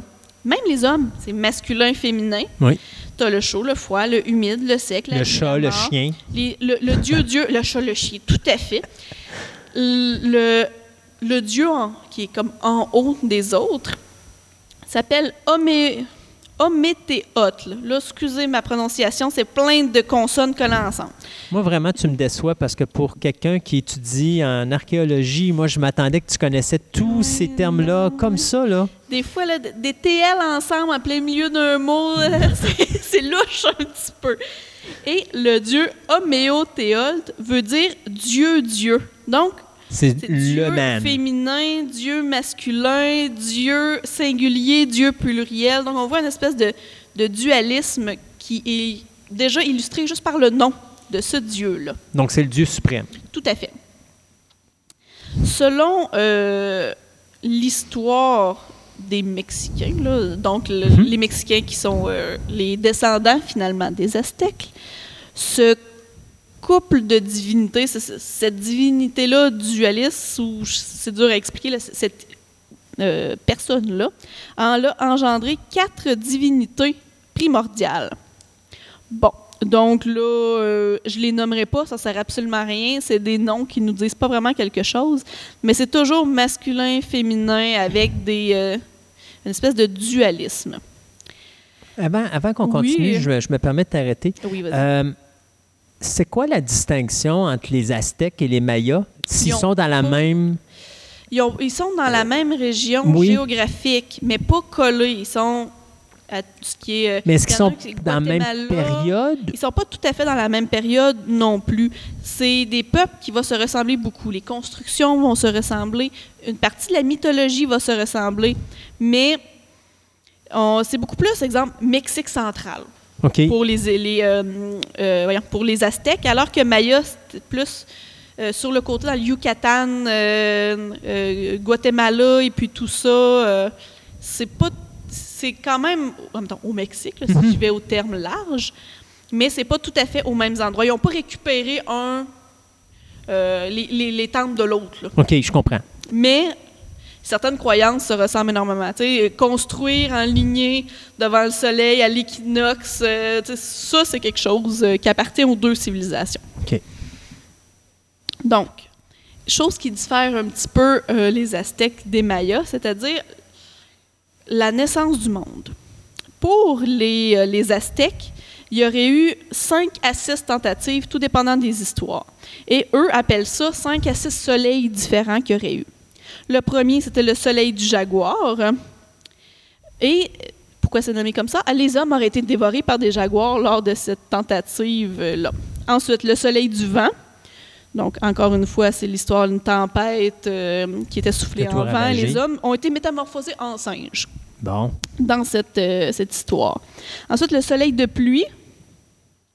Donc, l'univers a été détruit en le submergeant dans une pluie. Et Noé, dans pas loin dans celui-là. Oui, c'est ça, exactement. Puis il y a une histoire de feu aussi avec ça. La pluie de feu. Donc, on voit encore le dualisme Ouais. au feu à l'intérieur de celui-là. Soleil d'eau, encore une fois. Euh, Histoire d'inondation, donc c'est jamais très très loin. Et les hommes auraient été transformés en poissons. Euh, le cinquième soleil apparaît pas dans tous les textes, de- dans toutes les différentes euh, mythologies qu'on a réussi à remonter. C'est, euh, il appelle le soleil des quatre tremblements de terre. Donc, il y aurait eu un tremblement de terre et euh, ça l'aurait, ça l'aurait détruit, voyons, l'hum- l'humanité. Voilà. Et finalement, la création de l'homme, le dernier soleil, celui qui a fonctionné. Que s'est-il passé? C'est le Dieu. Ça, c'est, ça, c'est l'erreur naturelle qui est survenue. Oui, tout à fait. C'est le dieu Quetzalcoatl qu'on voit souvent. Il y a, comme une, une tête de. comme crocodile ou en tout cas. Oui. on le voit souvent, Oui, oui, lui. c'est le dieu Quetzalcoatl. Et lui, sous la forme de dieu chien, il est allé aux enfers et il est allé chercher des ossements desséchés des morts et qui les a arrosés de son sang pour donner la vie aux hommes. Et à l'intérieur de ce soleil-là, les dieux se sont réunis à Teotihuacan, qui est une autre ville. Tantôt, je parlais de Tenochtitlan pour euh, le Mexico. Il y avait deux villes d'importance, Tenochtitlan et Teotihuacan. Teotihuacan, lui, euh, les dieux sont réunis là pour dire, bon, comment qu'on va faire que cette fois-ci, ça fonctionne? Donc, là, comme, comme je disais tantôt, Quetzalcoatl a réussi à créer la vie, à donner la vie aux hommes. Mais là, ça leur prend... euh, il faut qu'ils puissent vivre, là, donc ça, ça leur prend un monde. Deux dieux se sont proposés pour, pour que euh, le, le soleil se crée. Les dieux devaient se jeter dans un brasier pour créer le soleil, finalement. Il y a deux on dieux. parlait tantôt de sacrifice. Exactement. Là, c'est pas juste des deux-là. êtres humains, là, c'est les dieux eux autres mêmes Tout à qui se sacrifient. il y a deux dieux qui ont porté leur candidature. Un, il, il est arrivé pour se jeter, puis à la dernière seconde, fiou, il a reculé. C'est devenu la Lune. OK. Le deuxième, lui, s'est jeté sans hésiter dans le brasier. Il est devenu le Soleil. Mais les deux astres étaient inertes dans le ciel. Donc, ils ne bougeaient pas. Ils ne pouvaient pas créer la, la vie le soir, le jour, la fameuse dualité qui est requise pour avoir la vie. Et là, les autres dieux se sont dit, on va se sacrifier pour donner l'eau précieuse. L'eau précieuse étant le sang. Et c'est à partir de ça, c'est ça qui est requis, l'eau précieuse, pour faire avancer le soleil et la lune, pour Oh, faire le jour et la nuit, pour finalement avoir la vie. Et ça, ça l'explique vraiment l'importance des sacrifices humains dans la religion aztèque. Parce que s'il n'y avait aucun sacrifice, Le euh, jour resterait le jour, la nuit resterait la nuit, mais quelque part, le temps serait bloqué. Oui, puis la vie ne pourrait pas continuer. Continuer. Donc, il fallait que les hommes réitèrent finalement le- ce sacrifice divin originel pour créer la vie, pour que la vie continue à fonctionner. Euh, dans la mythologie aztèque, il y a deux choses qui sont très importantes. L'aigle et le serpent qu'on voit régulièrement à l'intérieur des textes ou à l'intérieur euh, des sculptures ou tout ce, que, ce qu'ils pouvaient produire. Donc, le peuple a erré longtemps, je dirais, dans le coin du Mexique pour retrouver sa terre promise euh, à lui. Et cette terre serait reconnaissable grâce au signe de l'aigle euh, penché avec un serpent dans le bec. Et ils ont fini par retrouver ça sur une petite île qui était complètement inhospitalière, qui est devenue Tenochtitlan, qui est aujourd'hui la ville de Mexico. Et si on regarde le, drapeau euh, du Mexique, qu'est-ce qu'il y a dessus? Un, un aigle avec un serpent dans son bec. Donc, c'est jusqu'à aujourd'hui, cette croyance-là est restée. là. Donc, le fameux sacrifice humain. La conception de la mort.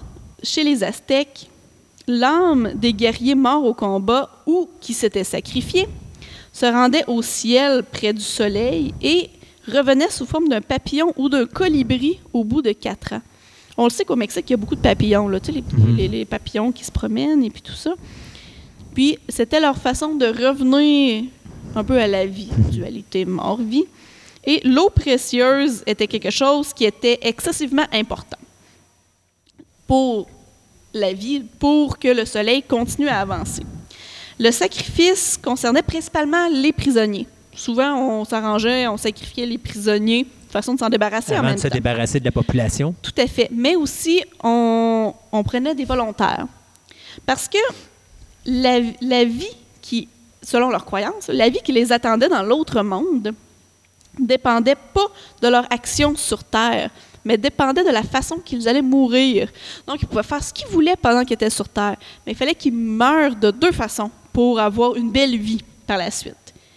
Les, donc, les deux morts les plus glorieuses, c'était évidemment se sacrifier pour donner l'eau précieuse au soleil et la mort au combat. Viking, on a déjà parlé de, de la mythologie nordique, on vient à ça encore. Combat toujours, les Ouais. guerriers, c'est vraiment quelque chose d'important.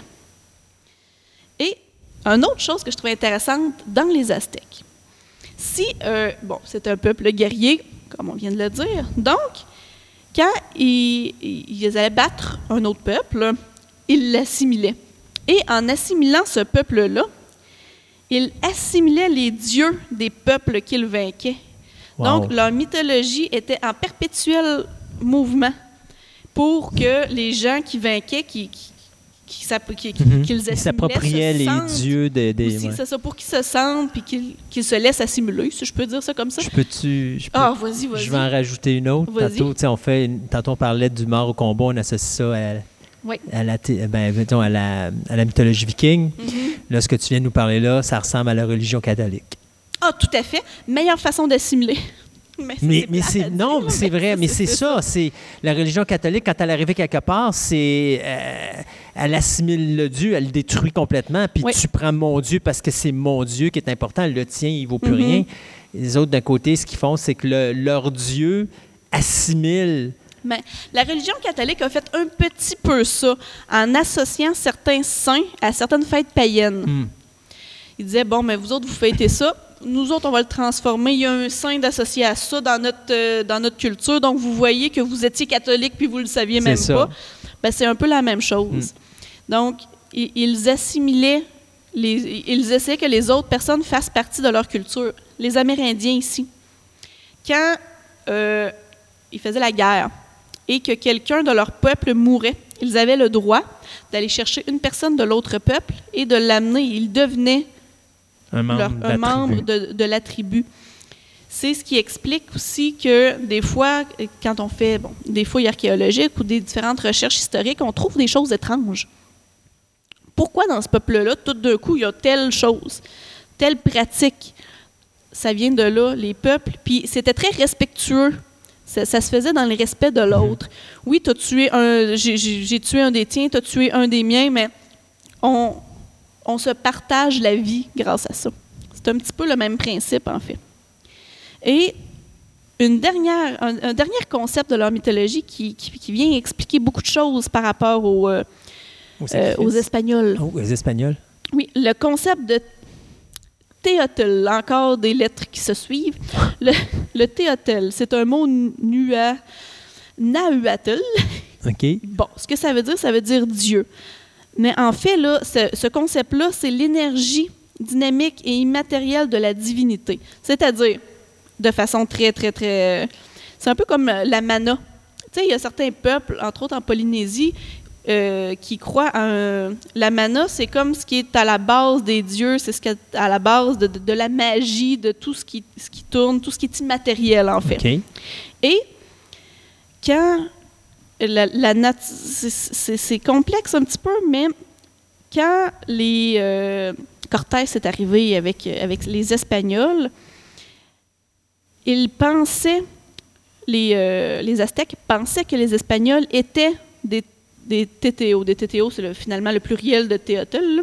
Ils pensaient que ces personnes-là étaient la, la- la représentation de la divinité, si on peut dire. Non comme des véritables dieux, mais comme des phénomènes mystérieux et inexplicables qui étaient issus des dieux. Cette mana, cette, ce Ça peut pouvoir être comme genre un représentant? euh, Ou- C'est pas. Oui, ils n'étaient pas considérés comme des dieux, mais Non, vraiment comme des phénomènes mystérieux. Ils arrivent et la seule chose qui peut finalement expliquer leur arrivée, c'est que c'est les dieux qui envoient un, un certain pouvoir, une certaine énergie par eux pour nous faire évoluer. Donc, c'est pour ça qu'ils ont accueilli les Blancs, les bras ouverts, et ont dit Venez, vous êtes des dieux pour nous. Ils arrivaient dans leur grand bateau avec des grandes toiles blanches. Mais ça vient juste à cause de leur mythologie. S'il n'y avait pas eu ce type de croyance-là, ils ne les auraient jamais accueillis à bras ouverts parce que c'était des peuples guerriers qui, pour eux, c'était important, leur territorialité, leurs choses. Donc, ils n'auraient jamais accueillis comme ça. Et les, les Espagnols En ont profité. en ont profité énormément parce qu'ils l'ont réalisé tout de suite. Puis ils ont, ils ont foncé dans ça, puis ils ont dit oui, oui, oui, nous sommes les dieux. Et là, ça a signé le- la fin de La vie des Aztèques. là. des Tout à Aztèques. fait. Ça fait en gros le tour des, euh, des, des- des- des différents éléments de la mythologie aztèque. Mais encore une fois, on a vu qu'on a fait plein de liens Oui. avec d'autres peuples, avec d'autres mythologies. Je dirais, eux, c'est un petit peu moins animalier que les autres, par contre. Mais c'est une question de dualité. C'est la même affaire avec la nature. Tout se recoupe quand même, même s'il n'y a pas euh, de, de, de, de, termes spécifiques pour les animaux et puis tout ça. Mais on voit quand même qu'il y a des représentations malgré tout. Puis c'est vraiment quelque chose Euh, d'important. Au Mexique, ils sont Oui. dessus. ben, c'est sûr que là, on s'entend qu'on vit dans des civilisations qui sont de moins en moins religieuses. Donc, je suppose qu'au Mexique, ça doit être comme avec nous autres. Ces mythologies-là Mhm. sont de moins en moins. euh, Ouais, euh, ils sacrifieront plus jamais non, quelqu'un non, non, mais sur ce que je veux dire, sont, mais- sont de moins en moins suivis, puis bon, Ouais. tout ça. Mais ma question, c'était, est-ce qu'il y a encore des conflits ou encore des gens qui s'accrochent sur leurs différentes mythologies, à dire cette mythologie-là, c'est vraiment la bonne et non pas celle-là. Parce que je suppose que sur un court territoire, parce que Mhm. quand même, il faut se dire que l'Amérique du Sud, c'est pas Ouais. tellement très Non, grand non, comme non, territoire. Là, tu viens nous montrer deux mythologies Oui. différentes en deux chroniques, Oui, mais qui sont sur le même territoire. tout à fait. Est-ce que ça arrive que ça clash par moment? Je te dirais non, parce que ça a tellement été assimilé beaucoup par les Espagnols que c'est beaucoup moins. Mais tu dans le Yucatan, encore aujourd'hui, pour les Mayas, un peuple qui se dit les descendants des Mayas, qui pour eux, c'est très important. Et en même temps, quand tu regardes les villes qui étaient aztèques, aujourd'hui, sont devenues des grosses villes urbaines au niveau euh, de la vie moderne. Donc, tu es loin en titi du petit... euh, oui, non, ça c'est du- de, de ce qu'il y avait à l'époque. Tu as de moins en moins de personnes qui respectent cette mythologie-là, je dirais. Peut-être qu'il y a des petites guerres, mais les Blancs, si je pourrais dire, les appeler comme ça, les Espagnols, Ils ont réglé tout ont le problème. tellement réglé que c'est ça. Ils ont, ils ont tellement essayé d'uniformiser. Tu sais, oui, encore des petits peuples, mais c'est tellement minime. Souvent, ils sont dans les montagnes, tout Hmm. seuls, donc ils causent pas de problème à personne. Ça fait qu'ils sont laissés tranquilles là. Mais euh, il y a eu vraiment un gros effort de, de- de- d'écraser ces croyances-là par les Espagnols. Ils les ont pris à leur avantage au début, puis après ça, ils ont écrasé les peuples complètement. là. Andréane, on se dit à une prochaine fois? C'est sûr. Good.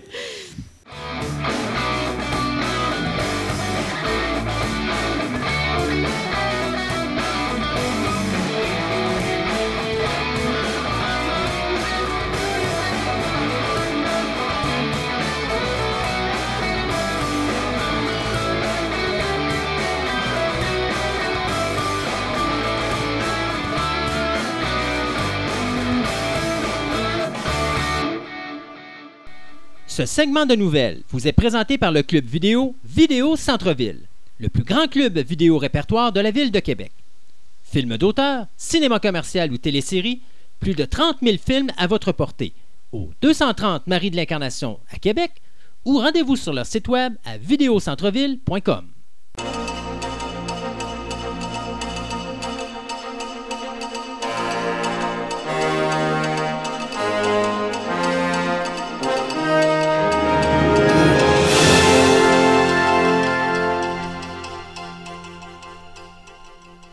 Autre segment de nouvelles. Donc, on va parler de Bright 2. Oui! Ouais, Netflix qui, euh, malgré les très mauvaises critiques des journalistes, C'est ça l'affaire. le film a quand même été vu par 11 millions d'auditeurs euh, à sa première. Oui, c'est ça. C'est pas des chiffres officiels parce que Netflix en donne pas. Mais c'est comme des chiffres par la bande qui ont été allés chercher. Ouais. C'est 11 millions de- d'écrans télévision qui ont visionné Bright. Ça compte pas les tablettes, ça compte pas les cellulaires. C'est ça. Donc, c'est quand même pas mal. Ben Euh, oui. faut comprendre que pour ce film-là, c'est quand même une première parce que Netflix a quand même sorti 90 millions de dollars. C'est un premier blockbuster non diffusé sur les écrans de cinéma. Exact. Et c'est pour ça que les critiques journalistiques, il y a du monde qui di- disent que c'est peut-être un, euh, un complot. Un complot. Un complot. C'est parce que les salles de cinéma, ben, en tout cas, tout le monde qui représente les Oui. salles de cinéma Oui. ont peur de ça. là. Oui, non, ça c'est sûr. Ils ont peur sérieusement de ça que tout le monde dise ben là, ça marche, puis ils font autant d'argent qu'en cinéma, Ouais. Puis ils n'ont pas besoin d'intermédiaires. Non, c'est sûr. c'est sûr. là, ça fait peur. puis ça, peut être le début de la fin des salles de cinéma. Ah, justement. carrément, là, c'est ça. là. Euh, donc, euh, le film qui mettait en vedette Will Smith et euh, Joel euh, Edgerton va donc hériter d'une suite. D'ailleurs, on avait précisé, parce que le film était réalisé par D- David Ayer, ça c'est le gars qui nous avait donné Suicide Squad. Ouais. Et donc, on avait déjà dit que ça serait probablement une trilogie. Oui. Euh, parce que l'histoire, c'est, euh, ça se passe dans un monde où est-ce que les humains partagent comme le monde avec, euh, avec des orques. Donc, c'est un peu un genre de Alien Nation, mais au lieu que ce soit des extraterrestres, c'est comme... À peu près, moi, je conserve ça beaucoup comme Alien Nation. Mhm. Puis, si vous me montrez que vous voulez voir, mettons que c'est Love of the Ring. C'est carrément parce qu'il y a, tu sais qu'il y a eu quelques centaines d'années, il y a eu une grosse guerre, puis les- le Dark One a été détruit, puis les orques, en fin de compte, se sont retrouvés, ben, on n'a plus d'employeurs, là, puis là, Uh-huh. c'est comme ils se sont retrouvés un peu dans le monde. Mais c'est vraiment l'univers de Love of the Ring, mais à notre époque. Donc, il y a des elfes, il y a des centaures, il y a des orques, il y a des humains. Donc, Puis il y a Will des- Smith. Des, Will Smith. Puis il y a des petites filles que Will Smith euh, tape à coups de balai parce qu'il est, en, train de manger des mangeoires à oiseaux. OK. Tu sais, des affaires de ce style-là. là, j'ai adoré le setting. Le film comme tel, je suis so mais le- le- moi, j'ai adoré le setting, j'en veux plus. Mais j'aurais voulu une série Alien Nation avec ça. Ça aurait été le fun. Ouais, ben ça, on verra. Mais bon. Mais là, de toute façon, écoute, euh, on parle donc de 90 millions de dollars qui ont été investis. C'est quand même beaucoup d'argent. Alors, euh, on verra. Pour vous donner une idée, là, euh, le record, c'est Stranger Things. Stranger Things qui a quand même ramassé un 15,8 millions d'auditeurs dans son premier week-end. Alors, le Bright en a fait 11 millions. Comme tu dis, c'est des chiffres par la bande, mais quand même, ça montre à quel point le film a été bien reçu. Fait 11 millions fois des billets de cinéma à 10 piastres, là, mettons, à 10-12 piastres. Là. Ben, c'est un, un- box-office de 100, 110 millions. euh, C'est ça dans le premier week-end. Ouais. C'est euh, c'est assez impressionnant. là. Exactement. Puis on disait les critiques, là, pour dire Bright, là, il y a 28, euh, pour les, les critiques journalistiques, là, Mhm. c'est 28% versus 87% des auditeurs qui ont aimé. Bon, tu vois. C'est ça. Au au contraire de Star Wars, que c'est 90% du monde, des, des journalistes qui qui ont ont trippé là, ce film-là, il y a 50% des auditeurs Ouais. qui ont aimé le film. Mais la différence est beaucoup moins Ben, grande. ouais, moins qu'avec grande Bright, entre les deux, mais ça peut se comparer. Ouais. C'est- on est dans une époque euh, de plus en plus les journalistes et le public, ils parlent plus le même langage. Euh, non, tu as raison. Puis euh, le problème aussi, du- ça gros. fait plusieurs années que je le dis. hein. Si, mettons, tu as un nouveau film qui sort, dépendant des compagnies qui le distribuent, euh, la majorité du temps, tu attends trois semaines, un mois avant d'avoir les vraies critiques.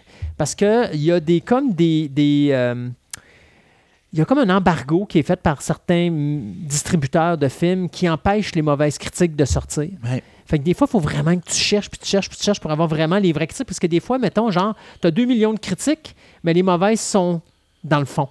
Puis il faut aller les chercher, mais tu peux pas bypasser les comme euh, un million et quelques avant. Là. Fait que c'est. C'est vraiment, tu sais, quand tu dis que tu, con- tu contrôles l'information, c'est ça qu'on veut dire par contre. Ouais, c'est ça. donc, c'était- Euh, ben, on continue avec Netflix. Ouais. Netflix, euh, pendant le temps de Noël, ils ont sorti aussi Black Mirror saison 4, Oui. qui est quand même. euh, j'ai j'ai écouté, j'ai trouvé ça très bien, mais pas dans la même lignée que les trois autres saisons d'avant. OK.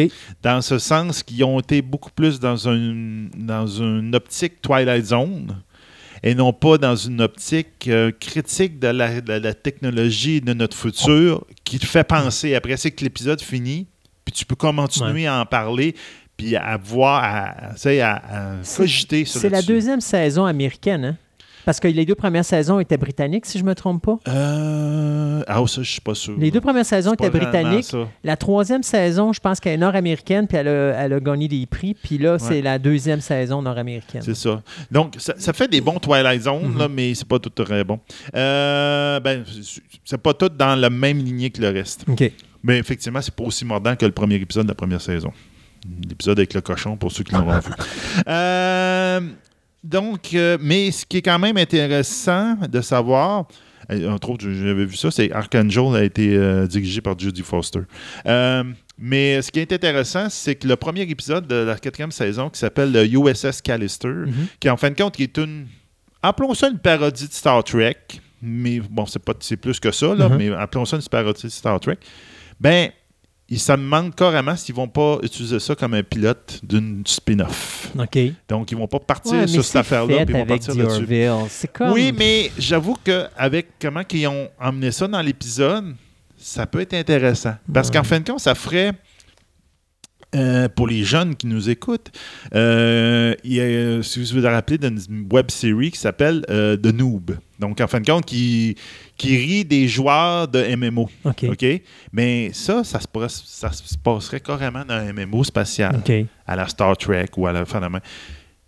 Ça pourrait être intéressant comme ça. Ça pas nécessairement, pas nécessairement d'être drôle, mais en, en tout cas, ça, ça pourrait Ouais. fitter avec Mais The Orville puis tout. là, t'as ça The. Orville, t'as Star Trek Discovery, c'est encore bourré le marché avec un tout produit. le temps ça. Ouais, tanné Regarde, de ça. les zombies, les super-héros, on est ni inondé de super-héros. Ouais. Regarde, j'ai hâte. Euh, moi, j'attends que la fin des Avengers, là, Avengers 2, 3 puis 4, là, Non, tu veux dire après- 3 et 4. 3 et 4, là, mais après le 3 et 4, là, j'espère que la vague va se diminuer. Euh, je pense pas. Ben, je pense pas, mais moi, j'ai l'impression que le monde va se tanner après ça. Mais c'est sûr que, tu sais, les prochains qui s'en viennent, là, là, tu tombes dans les, dans les personnages secondaires. Fait que, euh, mais tu vois, les personnages secondaires, ils ont autant de popularité que les personnages primaires. Tu sais, on parle de Black Panther qui, euh, d'après les premières euh, analyses, parle qu'il va ramasser 90 millions dans son premier week-end. Ah oui. Hey, c'est le Black Panther. Ça Oui. Panthère Noire, c'est un personnage secondaire de. Ça part, ben, secondaire, mais entre guillemets, là. Non, Parce mais que dans l'univers de Marvel, Plan- Black Panther est quand même un des personnages super importants. là. Non, c'est pas un personnage que. tu C'est sais, pas un personnage, c'est pas un super-héros important. C'est un personnage qui avait même pas sa série Non, non, non. avant ça, je suis qu'il- d'accord. qu'on le voit dans Civil War. C'est puis même Mais- encore là, il y avait deux séries dans le comic, puis là maintenant il y en a même plus. Parce que dans l'univers de Marvel, le Wakanda est quand même. La, Je comprends. la- la- Mais c'est la même affaire que je puissance, dirais là. comme Doctor Strange. Doctor Strange, c'est un personnage secondaire. Oui. C'est pas un personnage primaire. pourtant, Nova, bien. oui, mais Nova, C'est un personnage secondaire. C'est pas un Thor, c'est un personnage primaire. Hulk, Oui. c'est un Ah, personnage oui, primaire. Moi, c'est ce que je veux dire. Donc là, on est dans les personnages secondaires. Ant-Man, euh, Doctor Strange, euh, bon. Euh, C'est comme si on faisait les films justement avec Flash dans l'univers de DC, qui est quand même un primaire pour, pour l'univers de DC, mais que, dans l'univers de DC, tu as deux personnages principaux. Tu as deux primaires. C'est Batman, Superman. Après ça, tout le reste, c'est du secondaire. Euh, mais là, on embarque dans ça. Euh, on en va embarquer dans les secondaires et c'est encore autant de popularité. Je te dirais que les secondaires vont pogner parce qu'ils font du bon marketing autour. Ben oui, Mais moi, j'ai l'impression que le monde va se tanner des films de super-héros. on va voir. On Puis va voir. des séries. Moi, je parle deux, au- deux séries télé euh, tout de suite. Euh, D'abord, The Mayans. Euh, Ouais, ouais, quoi? Je t'avais pas fini? Oui, oui. OK, bon, c'est bon. Non, sérieux, t'avais-tu fini? mais- oui, j'ai fini. OK. C'est juste, en fais deux. Oui, oui, j'en fais deux. Je parle de Mayans, c'est deux petites. Deux Mayans. Donc, The Mayans, c'est comme le spin-off de Son of Anarchy. Euh, vous vous rappelez, il n'y a pas longtemps, je vous ai dit, oh mon Dieu Seigneur, ils ont flushé le pilote, ils vont leur filmer, ils vont changer les acteurs et tout ça. Ben, le deuxième pilote a passé et donc, ça nous donnera une première saison de 10 épisodes euh, qui va raconter, bien sûr, la vie du gang de, des Mayans. Les Mayans, on les avait vus dans la première saison de Sons of Anarchy. Euh, donc là, c'était bien sûr, pour ceux qui s'en rappellent pas, c'était un groupe, euh, un gang américano-mexicain euh, qui contrôlait le trafic d'héroïne de de la Californie du Sud et du Nevada, pardon. Donc, euh, il s'inspirait bien sûr d'un véritable gang qui était les Mongols MC. Et donc, l'acteur principal, c'est J.D. Pardo, qui va succéder à Charlie Hunnam, pardon, qui était l'acteur le premier acteur qui avait été utilisé dans le premier pilote de The Waylands. Alors, c'est lui qui va euh, incarner Ezekiel, Walking Dead, n'est-ce pas? Euh, la nouvelle recrue de ce club de motards qui euh, évolue aux abords de la frontière mexicaine. Donc, euh, le projet de spin-off avait commencé en 2015, mais là, on peut vous confirmer que c'est ça qui va être fait. Et le pilote est filmé par Norberto Barba, donc celui qui nous a donné des épisodes de la série Preacher et Grimm. Autre nouvelle, ben, c'est juste vous confirmer que True Detective saison 3, ça avance tranquillement pas vite. Donc, après l'embauche de Maël Chala Ali et Carmen Ejogo, eh bien, c'est maintenant l'acteur euh, Stephen Dorff qui vient de rejoindre le casting de la troisième saison. La façon que ça va se passer, ben, c'est l'histoire d'une enseignante de l'Arkansas euh, qui va posséder une connexion avec la disparition de deux enfants dans les années 80. Bien sûr, l'histoire de la saison 3 va ouvrir une histoire de meurtre qui va couvrir, euh, plutôt qui, a lieu, qui sont, sont passés pardon, au cœur des monts Ozark sur une période de trois chronologies distinctes. Donc, comme dans les deux premières séries, on va jouer sur euh, plusieurs lignes temporelles. Euh, donc, Stephen Dorff qui va euh, jouer le partenaire du personnage de Maël Chala Ali et Carmen Ejogo, elle, va tenir le personnage principal de l'enseignante de l'Arkansas. Donc, une série qui devrait sortir sous peu. Juste pour dire, les gens qui ne se rappellent pas qui est Stephen Dorff, ben, si vous venez de voir ou si vous avez l'intention de voir la nouvelle monture hum, Texas Chainsaw Massacre qui est Leatherface, ben, il joue à l'intérieur. Euh, pff, moi, personnellement, euh, je Bon, regrette, je regrette la journée où j'ai vu ce film-là, mais enfin, c'est autre chose. Euh, regarde, pendant nous autres, dans notre temps des, euh, des fêtes, euh, on a fait du ciné-nostalgie, puis ma blonde est en train de tout écouter, toutes les Friends, un après l'autre. Oh, là, elle fait de la télé nostalgie. Ah, la télé-nostalgie, complètement. Mais ça me donnait aussi qu'il y a une belle petite rumeur qui est passée, puis j'avoue que je, trouve ça intéressant, puis surtout que les portes sont bien ouvertes, là. Que le sitcom Mad About You, qui était dans les mêmes que je suis en époques. train d'écouter, moi, présentement, et que j'adore. Ah, c'est bon, moi J'adore. Mad About You. 1992, en 1999, pour cette saison à NBC, qui était jouée par Paul Razor et euh, Ellen Hunt. Ellen Hunt, qui était, en fait, de compte, c'est ça qui l'a mis sur la map pour Oui. qu'elle parte dans les films, etc. Là. Puis était écrit par Paul Razor. Ben, Sony euh, des- approché Paul Razor. Il dit On voudrait faire un revival de, de- de ta série. Ça te tente dessus. Puis il a fait Ah, ben, garde, ça donne bien. Le personnage, la, la fille de ces deux personnages-là, elle serait mature à ce moment-là dans la série. Puis elle partirait au collège. Ça serait une bonne idée de faire une série quand les- la maison qui se vide, Ouais, des enfants, puis des enfants dans la main. Donc, il est bien intéressé. Donc, euh, Len Hunt aussi aurait été approché, puis enfants dans la main. Donc, il y a une grosse rumeur par rapport à ça. Et j'avoue que j'aimerais beaucoup, beaucoup, beaucoup ça. Surtout, j'ai revu dernièrement Paul Razor dans Stranger Things. Ouais. Il, jouait un- il jouait le méchant. Dada, c'était vraiment drôle. Paul Razor est un gars qui est extrêmement intelligent. Si les gens connaissent pas euh, Mad About You, euh, c'est euh, Fou de toi, je pense, ou Dingue de toi. Dingue de toi, je pense en, en Euh, français. écoutez, c'est à voir. Moi, j'ai acheté le coffret, les sept saisons Ouais. à l'intérieur. Euh, écoutez, moi et mon épouse, on la dévore, la série. On est rendu euh, déjà au milieu de la quatrième saison. Mhm. Puis ça fait. On a commencé au début du mois de décembre. Ça vous donne une idée, là.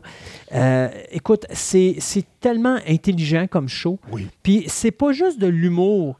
Il y a de l'humour, il y a du dramatique, mais c'est surtout la réalité. Et je te dirais, les meilleurs punchs sont les introductions d'épisodes, où des fois, c'est vraiment niaiseux, ça dure 30 secondes, il n'y a pas un dialogue qui se fait, mais c'est les gestes qu'ils commettent qui sont des gestes que des couples dans la vie de tous les jours. Et c'est ce qui fait que Mad About You, ça clique. Ben, c'est ce qu'avait euh, compté Paul. J'ai- Justement, en, regardant cette nouvelle-là, je suis allé voir quelques affaires sur Internet. Là. Puis Paul Razor disait la journée que, justement, Hunt, dit, ça je, la voyais dans ce rôle-là pour me faire avec moi. Puis il dit, je l'ai invité chez nous.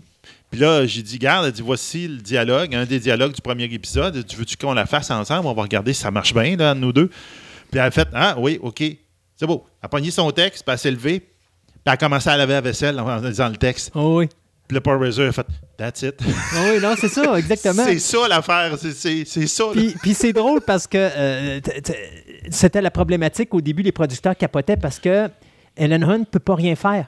Il faut toujours qu'elle bouge, il faut toujours qu'elle fasse de quoi. Puis quand ils ont commencé à faire la séquence, c'est un, un show qui se fait sur une caméra, un peu à la Trees Company, Oui, oui. mais il fallait toujours qu'elle bouge. Fait que là, les producteurs ils s'arrachaient les cheveux, ils disaient non, tu peux pas faire ça, il faut que tu restes là. Puis elle dit, moi, je suis pas capable. Fait qu'à un moment donné, elle part, elle commence à ranger du linge ou elle va faire de la vaisselle ou des choses comme ça. Et c'est ce qui fait le charme de Mad Oui, About You. C'est surtout quand ils se ramassent dans la cuisine puis qu'ils ouvrent leur frigidaire puis qu'ils ont jamais ce qu'ils ont besoin pour manger, mais qu'ils font toujours des plats. Puis tu te dis, comment qu'ils font pour manger ça? Enfin, écoutez, c'est à voir, Mad About You. Euh, hey, on parle de Netflix, Netflix. Netflix, là, je pense qu'ils sentent l'eau chaude s'en venir avec la transaction Oui. Disney et 20th Century Fox. Ils sont très actifs présentement. Et là, ils viennent de signer euh, un gros nom. Après avoir racheté l'univers de euh, Miller, qui est euh, bien sûr Kekas et compagnie, ben là, ils viennent de mettre la main sur un gros réalisateur à Hollywood. Le réalisateur s'appelant Matt Reeves. Qui est Matt Reeves? Si vous vous rappelez la version américaine de Let Me In, ou encore c'est lui qui a réalisé les deux derniers films de la saga Planet of the Apes. Donc, Netflix vient tout simplement de euh, signer le réalisateur pour avoir un droit de regard sur toutes les productions qui vont être produites par ces deux compagnies de production à lui. D'accord?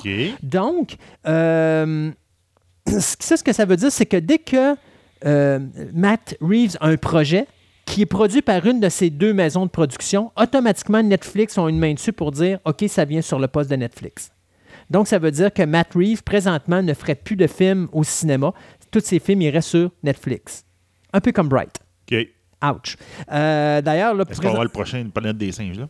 non, ben, je pense que c'est pas, je pense là, que ouais. c'est fini. Ceci dit, par exemple, il y a une exception à la règle, c'est-à-dire que si Matt Reeves déciderait d'écrire et de réaliser The Batman, comme c'est les rumeurs sont présentement à. Hollywood, c'est un film qui est produit par Warner Brothers et non pas par ses maisons de production. Automatiquement, Netflix ne peut pas mettre la main dessus. D'accord? Donc, s'il ferait Planet of the Apes, un cinquième, mettons, ou un quatrième, automatiquement, c'est Warner Brothers. Il ne touche pas à Il ça. touche pas à ça. OK? Mais dès que ça touche deux maisons de production à lui, automatiquement Netflix ramasse. Donc, Donc, pas des grosses franchises, mais ça dirait des films Ben, indé- Pour le plus moment, indépendants. non, là. mais ça n'empêche pas que le gars a Ah, quand oui, même oui. beaucoup de talent, donc il pourrait créer des affaires. Donc, euh, juste donner une idée, là, euh, c'est sûr que des gars comme Tarantino et Christopher Nolan sont contre ça, mais tu as des gars comme Martin Scorsese qui avait réalisé euh, la série là, sur les, les disques, euh, mon Dieu, le nom m'échappe, qui a fait une saison, mais qui a été cancellée finalement. Mais pour dire qu'il y a beaucoup de réalisateurs qui, tranquillement, pas vite, sont en train de se tourner vers l'univers de la télévision, euh, le streaming, parce que monétairement parlant, C'est pas- payant. c'est payant. Ah Et oui, vachement- non, regarde, Et ils ont du contrôle. Ils ont plein contrôle comparativement aux maisons de production qui, eux, essaient de contrôler leurs œuvres. Ah, c'est l'histoire de Bright. Là. C'est Bright vient d'ouvrir la porte à bien des affaires. Je dis, ça fait peur au monde, ça. Euh... ben attends, on va, on rester dans Netflix. Donc, en fin de compte, Netflix avait mis la main sur les, euh, Sabrina, The Chilling Adventure of Oui. Sabrina. Et finalement, ils ont, euh, on a nommé la- l'actrice principale qui va être euh, Kiernan Shipka. Et bon, il va pas non? De Oui, des 18 noms, ans. hein. Une, une actrice de 18 ans, qu'on l'avait vu, entre autres, jouer le rôle de Sally Draper dans Madman de AMC, puis aussi dans la saison 1 de Feud qui était était là-dedans. Donc, euh, j'avoue que j'ai vu le look, la- la- la- l'actrice, là. Est-ce que ça va fitter, là? Parce qu'au moins, elle a le look qui fit avec Ben, le personnage, donc ça va être vraiment intéressant. Ben, c'est les mêmes producteurs que Riverdale. C'est juste Ouais. que le show, il ne sera pas un spin-off de Riverdale. Non, c'est ça. Donc, à cause que c'est un qui est sur Netflix, puis l'autre sur un autre poste, je suis pas sûr C'est qu'ils vont CW, faire le. CCW. Donc, je suis Ouais. pas sûr qu'ils vont avoir des, euh, la possibilité de faire des crossovers là-dedans, etc. non, non, il n'y en aura pas. Ça n'est nullement annulé. Mais c'est du quoi, je me disais, comment ça se fait que Netflix a mis la main sur Sabrina?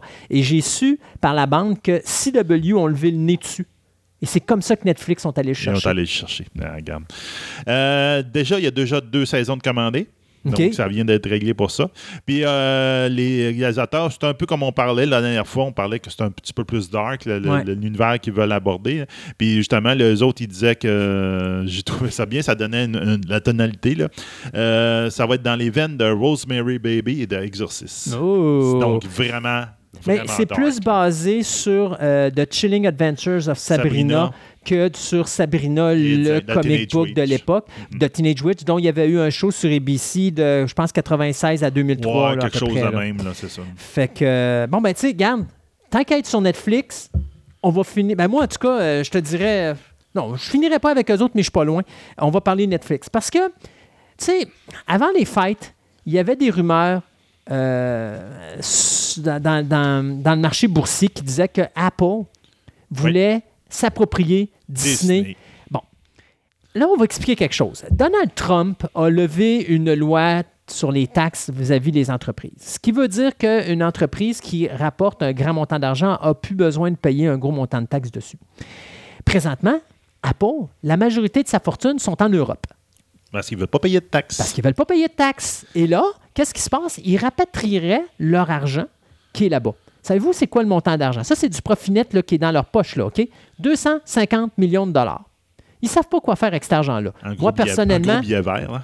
Apple, j'accepte les donations. Bon, le message est passé et véhiculé ici On, en on fait se monter un studio dans le Ouais, ouais, on va faire un studio. Ben, sais-tu quoi? Je vais me faire un, trois- un- un deuxième sous-sol souterrain, puis on fera un studio sur toute Ben la oui, parfait. l'étage. Parfait. Euh, cependant, là, il y a d'autres rumeurs, parce que là, la transaction avec Disney, ça gosse un petit peu plus, parce que là, avec l'achat de 20th Century Fox, on, a, qu'on- on sait qu'on en a pour un bon bout. Donc, là, on dit que Netflix, euh, pas Netflix, mais Apple se tournerait vers Netflix qui euh, serait peut-être intéressé à acheter pour un montant variant entre 50 et 75 milliards de dollars. Mais- Mais, tu sais, il y en a 250 milliards qui traînent quelque part et qui ne savent pas quoi faire. Alors, bon, on ne dit pas que ça va se faire, mais présentement, le marché boursier dit il y a 40% de probabilité que cette transaction-là se fasse d'ici la fin de la présentation. Et j'avoue que je trouve cette transaction-là plus intelligente que d'acheter Disney. Ça dépend. Parce que Disney, là, t'achètes des, des maisons de production de films, ça fait la même. Apple, il n'est pas dans ce domaine-là. Oui, il est sur le streaming. Oui, il est dans le streaming. C'est pour ça que Netflix Ouais. est tellement Exact. plus intéressant pour eux autres et Oui. qu'ils rentrent dans Netflix, là, ils rentrent ça dans leur, dans, leur marché Apple. Ah, je regarde. Mais toi, tu vois les studios. Mais il faut comprendre que Disney, quand il a acheté 20th Century Fox Ah oui, a a mis la main il a mis la main sur quatre postes de streaming. Oui, oui. Euh, ben, trois postes de streaming qui étaient euh, Hulu, qui étaient euh, Sky, puis qui étaient Star. Star. Mais il ne faut pas, faut pas oublier aussi que 20th, 20th Century Fox a la main mise sur la bande de films de MGM.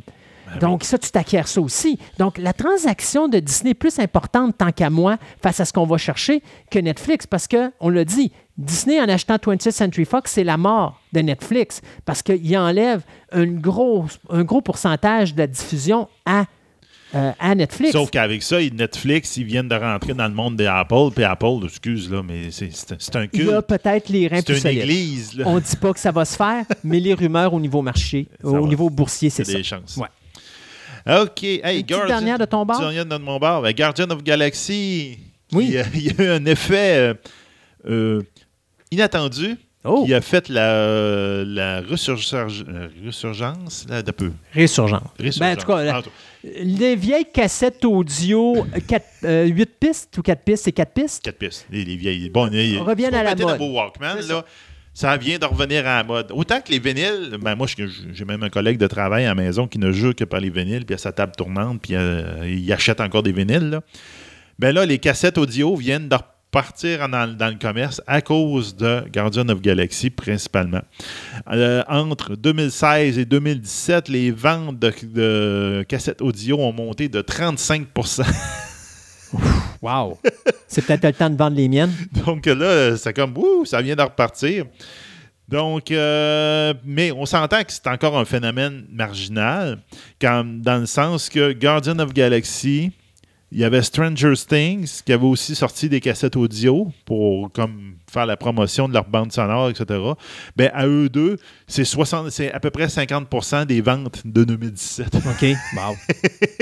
Donc, c'est, euh, mais c'est juste que c'est comique. Là, on vient de les, nos bons vieux Walkman. Justement, j'ai fait du ménage puis j'ai retrouvé mon Walkman. là.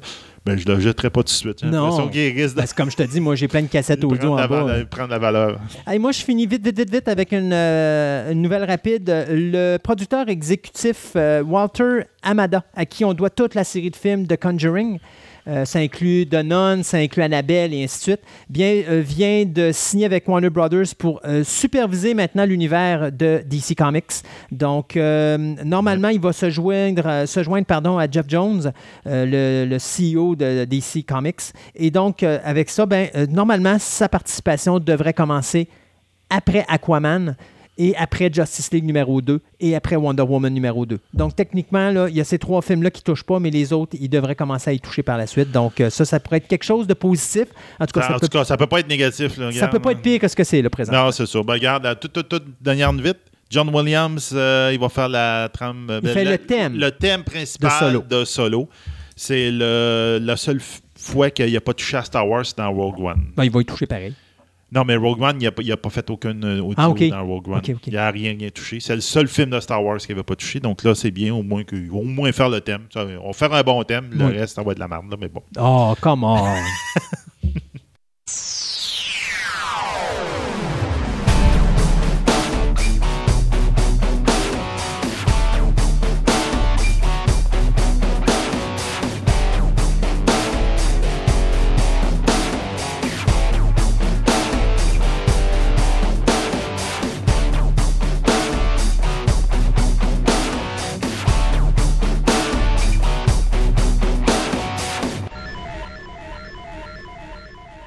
Sommes avec le, euh, Luc La Victoire, qui est un membre du 501e. C'est, euh, on peut se demander, c'est pour ceux qui sont pas au courant, c'est ceux qui sont au courant, ils savent c'est quoi le 501e, mais pour tout le reste, là, on, les a tous vus, mais on sait pas vraiment c'est quoi leur nom. Donc, euh, Luc va nous en apprendre un peu plus là-dessus. Donc, bienvenue Luc. Bonjour, bonjour. Bonjour. Ou bonsoir. Bonsoir, ouais, ça dépend quand est-ce qu'on l'écoute dans la journée. Oui. Euh, c'est quoi le 501e pour quelqu'un qui connaît pas ça pendant tout? Euh, la 501e, c'est un regroupement de, de personnes qui se costument en les, les personnages de Star Wars, mais du côté euh, de l'Empire. Donc, euh, les, les mauvais les mauvais personnages ou Les méchants, non? Les méchants, oui, ou on peut, on peut dire aussi le gouvernement. Donc, on peut le prendre comme ça aussi. là. Mais Vraiment, c'est le gouvernement. Oui. Mais euh, c'est ça, c'est tout un groupe qui se costume tous les, les méchants comme soit euh, soit Darth Vader ou les, les Stormtroopers, les, les sur en plastique blanc, là, les, les, les Biker Scouts, là, ceux qui sont sur des bicycles euh, à haute vitesse. euh, tout le monde sont sur la, la Death Star comme tel. Là. OK. Euh, ça existe-tu depuis très longtemps, la 501e? Ça a été créé en 1997 par un dénommé Albin Johnson. Euh, lui puis une couple d'autres gars, ils étaient sont en Caroline du Sud, je me trompe pas. Puis ils ont commencé euh, à juste se regrouper ensemble. Euh, euh, à un moment donné, quand il commençait à avoir plus de monde, quand ils commençaient à joindre, il y avait un, un groupe Yahoo, Yahoo Group, c'est dans ce temps-là. Oui, C'est euh, même ça fait longtemps. Ça fait longtemps, oui. Donc, euh, ils ont commencé à se réunir de même. Euh, le groupe, il, a commencé à prendre euh, de l'ampleur. Donc, c'est pour ça qu'il a commencé, OK, on va créer le groupe, la 501. C'est le- il a juste pris un numéro générique. Il avait pas vraiment l'idée pourquoi il disait la 501. Il a juste pris comme, en se fiant du côté militaire, de, comme le, le, le 101st Airborne, la, la 101e, là, de, la, des forces euh, aériennes pendant la Deuxième Guerre mondiale des Amériques.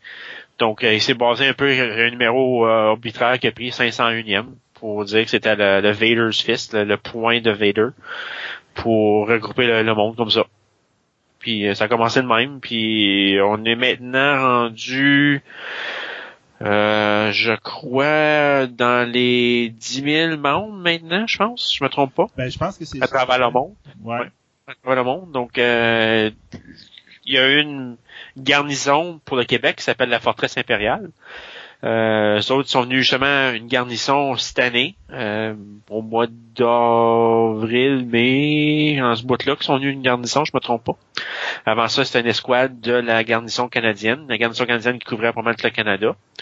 Euh, malgré que la garnison canadienne, il y a plusieurs euh, escouades qui ont sont formées puis après ça, après qu'ils sont venus, pour former une escouade, c'est 10 personnes. Pour former une garnison, ce soit 25 personnes. Donc, je pense que la garnison de la forteresse impériale sont rendus à un 80, que 90, 80, dans les hauts 90, je me trompe pas maintenant, le monde. Euh, ça a explosé. Avec les nouveaux films qui sortent de, de droite et à gauche, ça l'aide aussi, avec le recrutement. là. Ben, je comprends, ben, parce que là, on vient de, venez de toucher toute une nouvelle génération avec les nouveaux films, là. Absolument, Ça oui. les vieux de la vieille, là. Oui, absolument. Comme t'as le, ça prend, ben, ça prend des fonds, disons, pour rentrer là-dedans. Parce que, mettons, un costume de Stormtrooper, c'est, euh, tu regardes en minimum, d'habitude, c'est comme 500 piastres US. Plus, là, t'achètes d'autres costumes. T'es rendu, t'es rendu des 1000 piastres à peu près. C'est pas, c'est pas donné, là. Sauf que la pièce, elle, fluctue tellement dernièrement, là. Donc, euh, c'est pas donné comme moi, mon costume de Darth Vader, je l'ai fait, j'ai vraiment pas cher. Puis j'ai- quand tu deviens membre, tu as accès à des forums. Ben, ces forums-là, c'est tous des membres qui communiquent entre eux, puis ah, moi je veux vendre ça, moi je fais ça, moi je produis ça. Donc, tu as souvent des pièces bien moins chères que tu on recommande le monde de jamais aller sur les for- euh, comme eBay parce que sais pas ce que tu vas avoir quand tu achètes de quoi là. Donc, c'est on recommande toujours d'aller sur les, forums des costumes que tu aimerais faire. Comme mettons le groupe de Darth Vader, c'était des costumes euh, qui appellent des Sith Lords, comme le- les membres de Sith. Donc t'as Darth Vader, t'as Darth Maul, t'as l'Empereur, en tout cas c'est tous les ceux qui, qui font les, les, les Jedi mais le, le côté mauvais. Donc là tu, tu joins ce forum-là, puis là tu peux poser des questions, puis il y a souvent du monde qui vendent des pièces que les autres ils vont faire. Comme euh, pour le, le- Darth Vader, t'as, Darth Vader, t'as le, le chest box, comme euh, qu'est-ce qui reste sur ton ta poitrine, là, ça d'un un, un- une Euh, chose pour un ATM, genre. là. Oh ouais, la boîte avec des boutons avec des lumières qui flashent. Là. Donc, euh, souvent quelqu'un qui fait, des, fait run, il dit OK, j'en fais 10, et si quelqu'un est intéressé, là, tout le monde, c'est bien moins cher de même que puis tu sais la qualité que tu vas avoir, parce que d'habitude, pour vendre, qu'est-ce qui est là-dessus, d'habitude, c'est quelque chose qui est certifié, ben pas certifiable, mais qui va être, euh, il va rencontrer les exigences du costume pour être membre. OK. Ben, c'est ça que j'ai comprendre, c'est qu'en fin de compte, vous êtes, le 501e est très exigeant sur le côté de la- des costumes. Oh que oui. ben c'est oui. On s'est fait dire qu'on est la meilleure source, mais on est la meilleure source au point de vue des costumes pour euh, Lucasfilm. Euh, donc moi, moi je fais euh, Darth Vader euh, version Retour du Jedi. Donc euh, moi c'est très spécifique que mon costume doit, doit avoir de l'air. Comme j'ai un petit crochet pour ma cape, donc je peux accrocher euh, la chaîne sur euh, le plastron. Donc là, ça, ça m'étouffe pas, mais je suis le seul euh, costumier que ça. Dans, dans Return of Jedi, c'est le seul que ça. Retour du Jedi, je veux dire.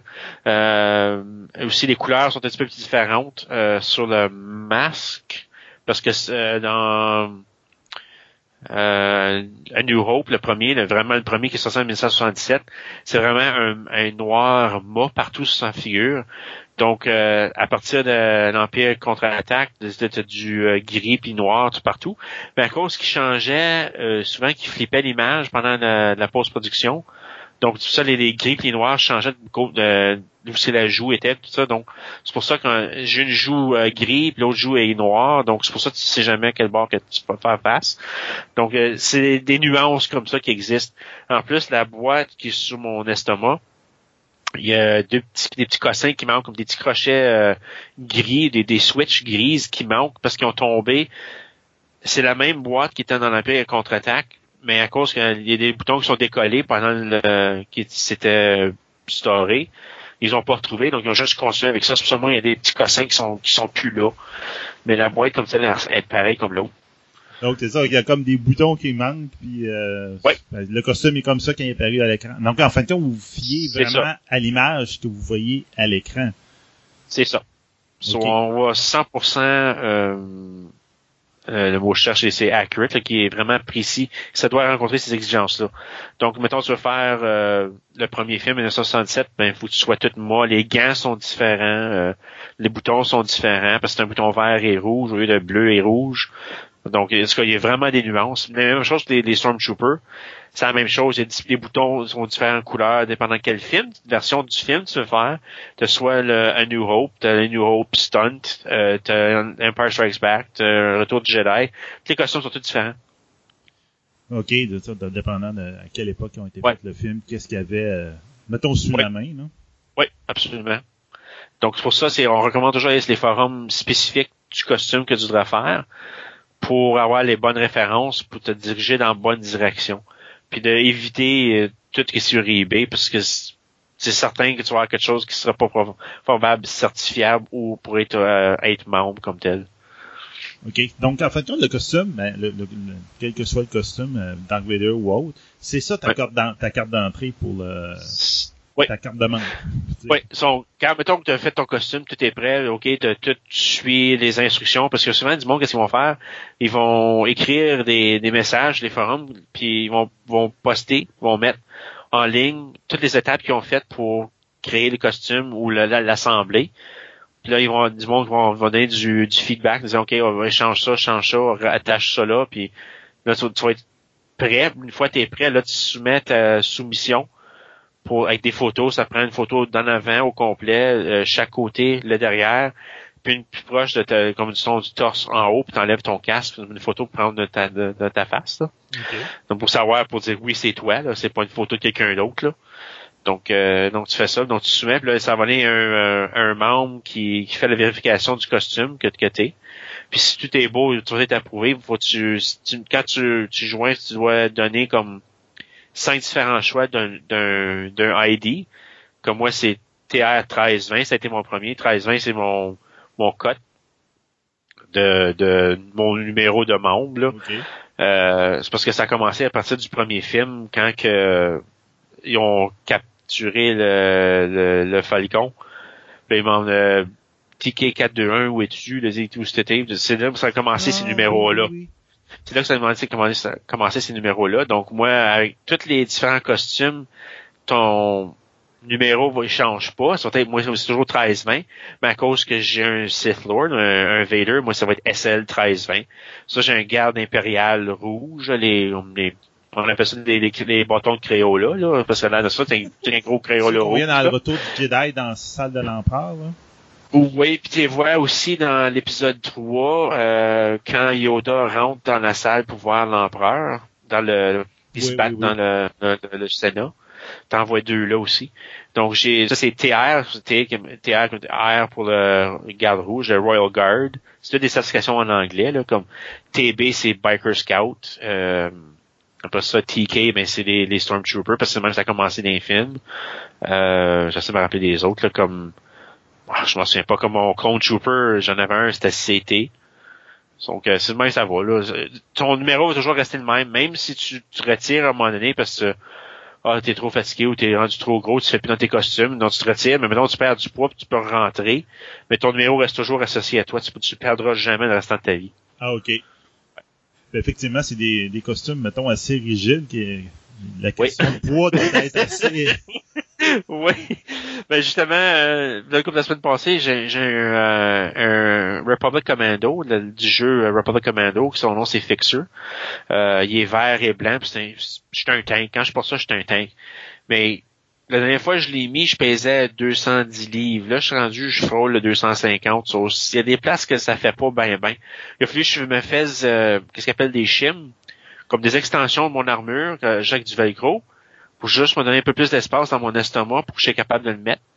Donc là, le reste, mes jambes, ils faisaient de ça, là, juste enlever le foam. Puis je- avant, j'avais tout mis du foam pour me, le bourrer comme faut. Mais j'ai tout enlevé, puis là, je, l'ai mis a deux semaines passées, puis c'était correct. Là. Donc c'est ça, que tu fasses bien attention. Tu- comme même euh, là, quand je fais euh, Darth Vader, là, je faut euh, je rentre la bedaine un peu. Euh, tantôt, quand on parlait, justement, avant qu'on se mette en onde, euh, tu parlais aussi qu'il y avait comme une autre division pour plus les, les gentils, mettons, de... de- Euh, ça s'appelle la Légion Rebelle. OK? Euh, ça, c'est tout le, le bon côté de, de Star Wars, comme les Jedi, euh, Han Solo, euh, Luke, euh, ben, Luke euh, Skywalker, les princesses, euh, Chewbacca, les affaires comme ça. Donc, c'est- c'est la même chose que la 501, mais c'est la Légion Rebelle. so, c'est juste un autre côté, comme tel.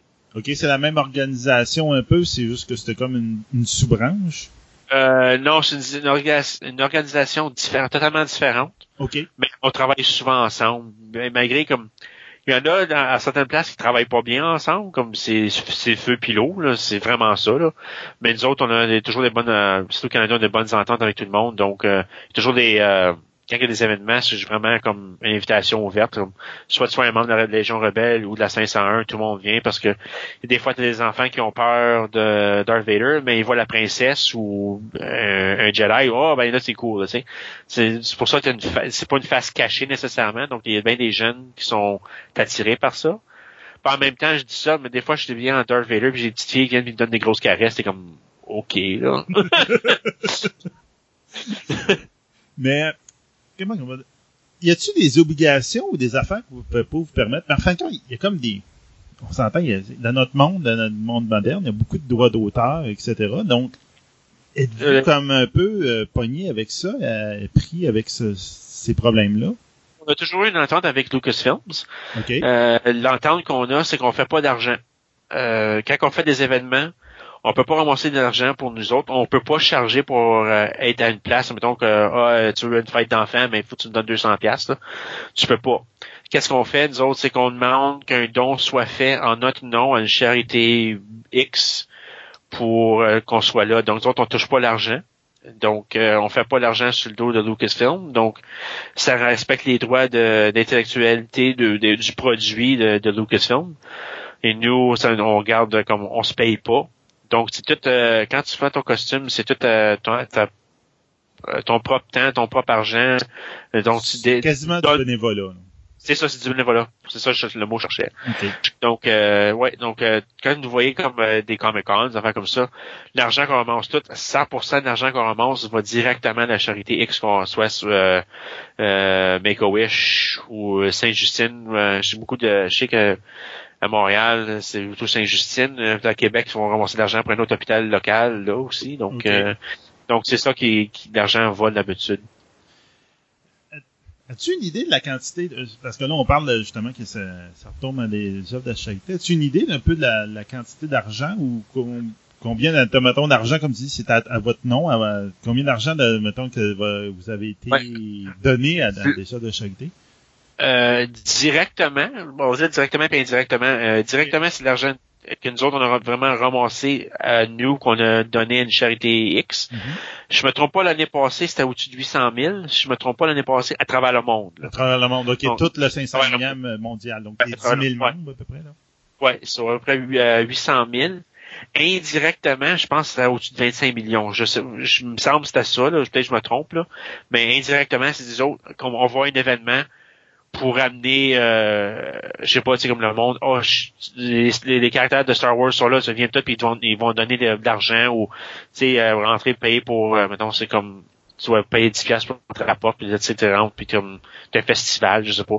Donc, euh, ça, c'est indirectement, donc, des, des places qu'on va pour aider des charités. Donc, c'est, on, on, tient compte de.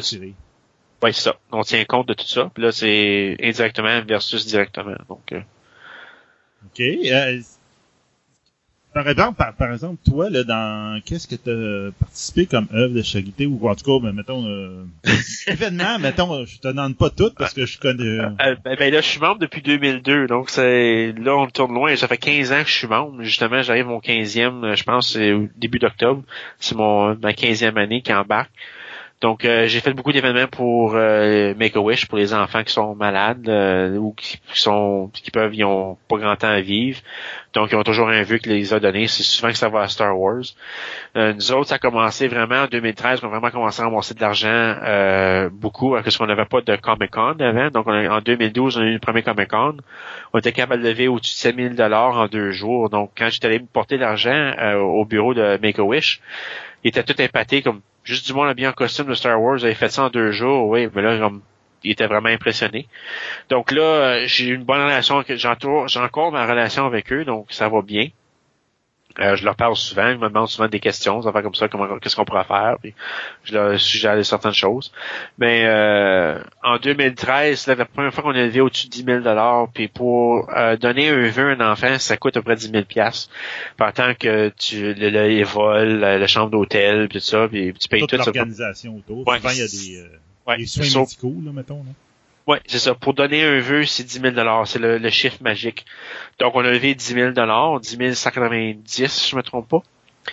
Puis là, je suis allé euh, porter ça le lundi après le, le Comic-Con. Les autres étaient tous émerveillés. OK, là, ils me demandent, OK, mais tu veux-tu euh, être un sponsor pour un, un vœu? Je suis comme, OK, c'est comment ça marche?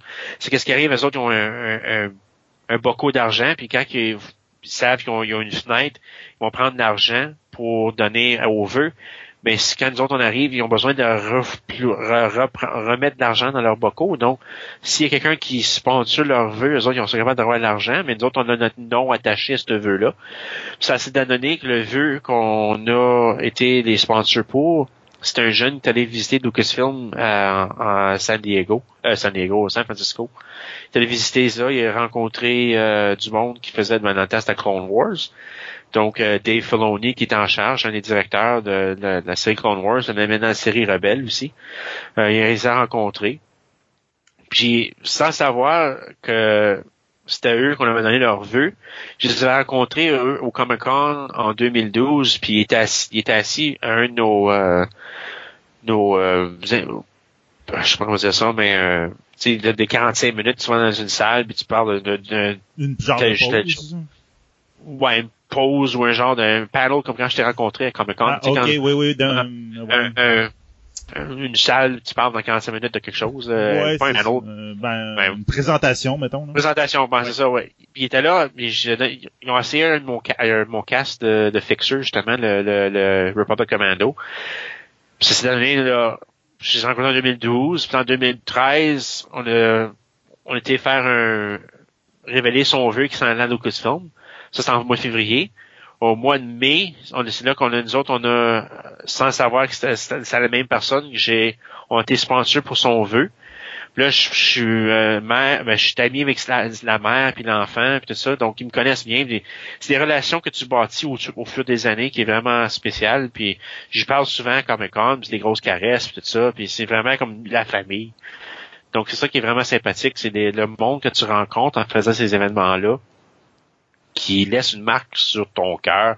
Tu sais, ça somme poche, là, mais ça fait quelque chose, c'est comme tu vois l'enfant, puis tu, tu as donné un vœu, tu as aidé à donner un vœu, puis c'est vraiment cool, là. tu te sens bien, là. je peux dire ça. Non, non, mais il n'y a, rien de plate ou de... de, de, de, de- C'est vraiment, là, parce que, oui, tu vis une passion avec le- les costumes, des la même, mais transmets ça à des enfants. Dans ce cas-là, c'est dans des à des enfants, puis tu vas transmettre du bonheur, là, c'est grand, c'est- pas de prix, c'est cette affaire-là. là. Mais c'est souvent, ils nous disent souvent, ben, je, bon, je peux parler d'une autre chose plus tard, mais j'ai fait j'ai fait des événements aussi avec mon costume d'Iron Man pour euh, euh, Make a Wish, puis euh, quand je suis allé à l'hôpital, je me suis fait dire qu'il restait pas grand temps. C'est pour ça que je me suis offert. Laissez-moi savoir quand je peux y aller. Je vais y aller en moi. C'était un gros fan d'Iron Man. So, ils ont OK, tu peux y aller le samedi à l'hôpital, c'est ça. So, je me suis habillé, ils m'ont donné une chambre, je me suis habillé, je suis allé. Puis quand ils m'ont vu sortir de l'élévateur, le gros sourire qu'ils ont fait, j'avais des gars malades qui étaient à côté de moi en train de pleurer parce qu'ils disent on l'a pas vu sourire pendant des mois. Puis on le voit, on le sourire, là, ils disent c'est pas qu'est-ce que ça nous fait, nous autres aussi. Donc là, ils me comptent ça, mais là, moi, comme, les yeux me roulent dans l'eau aussi, tu sais, comme, mais c'est des, des affaires comme ça qui te laissent une marque sur toi, comme, c'est vraiment fantastique, ça- que ce soit des super-héros ou, euh, Star Wars, Star Wars, tout le monde a Star Wars, là, c'est vraiment cool, là. Ouais, ben c'est ça. Ah non, c'est, Je pense que ça doit être la... le jeune avec la photo que j'ai déjà vu sur avec toi de dos en, en Iron Man là. Euh, ça, c'était un autre, ça, C'est un autre. ah, Ça, c'était un autre, ouais, mais ça, parce ouais, que ça, cette c'est- photo-là est tellement belle là. Ouais, ça c'était un petit gars euh, qui avait le cancer du cerveau, je me trompe pas. Il avait quoi, 3-4 ans, je pense. Puis on se promenait dans- tout partout. Puis là, quand je porte mon costume d'Iron Man, euh, veux, veux pas, là, je, je sens pas grand chose parce qu'il n'y a pas grand place que tu touches mon corps parce que je suis tout- je suis tout couvert. Puis il était capable de pogner mon doigt où ce que j'avais pas de rien. Donc je- je- il pouvait s'en toucher comme pas ma peau, mais j'ai un costume en dessous, mais il a touché, j'ai senti son doigt. Puis il a juste tenu ma main tout le long, puis on a tout marché, puis là, les, tout le monde pleurait, puis ils ont pris la photo, puis ça a été euh, tout à travers le monde, puis c'était vraiment quelque chose puis de, de faire ça, de, de petit jeune-là. Mais j'ai entendu parler là, l'année passée, l'année passée, l'année l'année passée, que j'ai entendu qu'il va bien, il est en rémission, tout est correct. Donc, euh, tu sais, c'est-tu ma visite qui l'a aidé à se battre? Tu sais pas, mais tu sais, je me fais dire, j'espère que ça a fait quelque chose au moins à ce moment-là. Lui, il est OK, mais on- tu sais, je, je continue. Tu sais, mais des fois, il y a bien des jeunes comme sont plus capables, tu sais, comme je veux pas être une petite personne comme ça qui se bat contre une maladie à pu finir. Mais un donner un, un événement spécial comme ça, ça peut être juste la coche pour l'engager pour continuer. Ouais, lui donner l'énergie, donner un peu le, Ouais. le, le- le- Ouais. le petit coup de pouce qu'il a besoin pour essayer de continuer. Puis de... Oui. Ah non, c'est Ouais. vraiment un- c'est étonnant comment vous pouvez faire avec un hobby de même, d'être capable quand même de donner autant, mais pas du côté ce que le monde peut penser ou quoi que ce soit. là. C'est vraiment, c'est, Ouais. c'est- tout est vraiment particulier le 500 millième pour ça. J'ai- Ouais. J'aime vraiment Ouais. ça. Ouais, la 601 euh, slash Légion Rebelle slash aussi les, les, les, les, mercenaires, les Mandalorian Mercs. Ça, c'est les- le clan, euh, tu sais, Boba Fett que tu vois dans l'épisode 2, euh, épisode 5, épisode 6. Il y a un clan qui existe, puis c'est tous des... des, des, de des- primes. Ouais, c'est ça, les chasseurs de primes qui ressemblent tous comme des Mandaloriens. Donc, euh, c'est des différents styles que tu peux faire. Eux aussi, c'est vraiment des, des- ils ont vraiment des, des standards assez hauts aussi. Tu peux faire, t'es vraiment plus carte blanche, la couleur, tu faire ou qu'est-ce que tu peux faire. Mais si tu veux faire euh, comme genre épisode, euh, comme soit un, un heavy, un medium support ou tu sais, light armor, qu'est-ce que armure légère, medium ou lourd, de, de certaines exigences, mais c'est vraiment cool parce que là, tu peux vraiment avoir carte blanche comme couleur. Euh, de- des, tu peux acheter toutes sortes d'affaires dessus, comme moi, j'étais prêt à travailler sur le mien. Je n'avais fait un, il y avait un style un peu samouraï.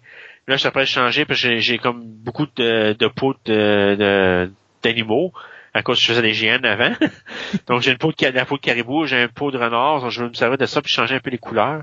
Parce que si j'étais prêt à bâtir un R2 euh, en même temps, puis les couleurs sont noires, euh, orange métallique, puis gris silver, genre euh, gris métallique. Donc, je vais peut-être changer mon costume qui matche plus ça. Comme ça, je vais me promener avec mon R2, puis je vais pouvoir marcher en arrière, puis le contrôler, puis le monde ne s'en même pas. Là, ça, ça va être cool.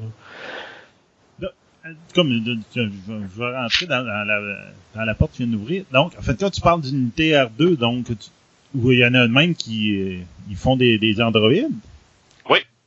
Ça, c'est le, le groupe d'Astromech.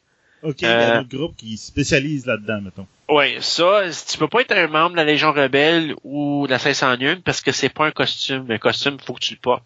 Ça, c'est pas un costume, c'est un- tu le contrôles avec une manette soit de PS2 ou de, ou une manette téléguidée. Là, donc, euh, dépendant de ce que tu utilises, tu peux utiliser soit une manette de PS2 parce que tu peux mettre un Bluetooth euh, dans le, le, le, draw- l'astromech pour le Ouais. con- contrôler. Donc, c'est dépendant qu'est-ce que tu utilises. Donc, là, là tu t'embarques dans un autre hobby complètement. Là. Puis ça, c'est un hobby qui coûte assez cher aussi, qui peut coûter très cher. Ben, c'est, Euh, c'est, de la robotique, vraiment. Là. Oui, euh, ben, il y a bien du d'Arduino. euh, si tu travailles, là, si- tout le monde, certaines personnes savent c'est quoi, il y a bien de l'Arduino là-dedans. Mais euh, tu peux aller, le moins cher tu peux aller, c'est peut-être comme genre 1000 pièces si t'es chanceux, mais tu peux aller comme dans le 15-20 000 aussi. Il y a bien du monde qui s'en va full aluminium. Puis c'est là que tu tombes dans l'argent vraiment pesant. Le moi, il est tout en plastique. Comme mon frame, il est tout en, pla- en plastique ABS. Mon dôme est en plastique, donc il est super léger, bien moins cher.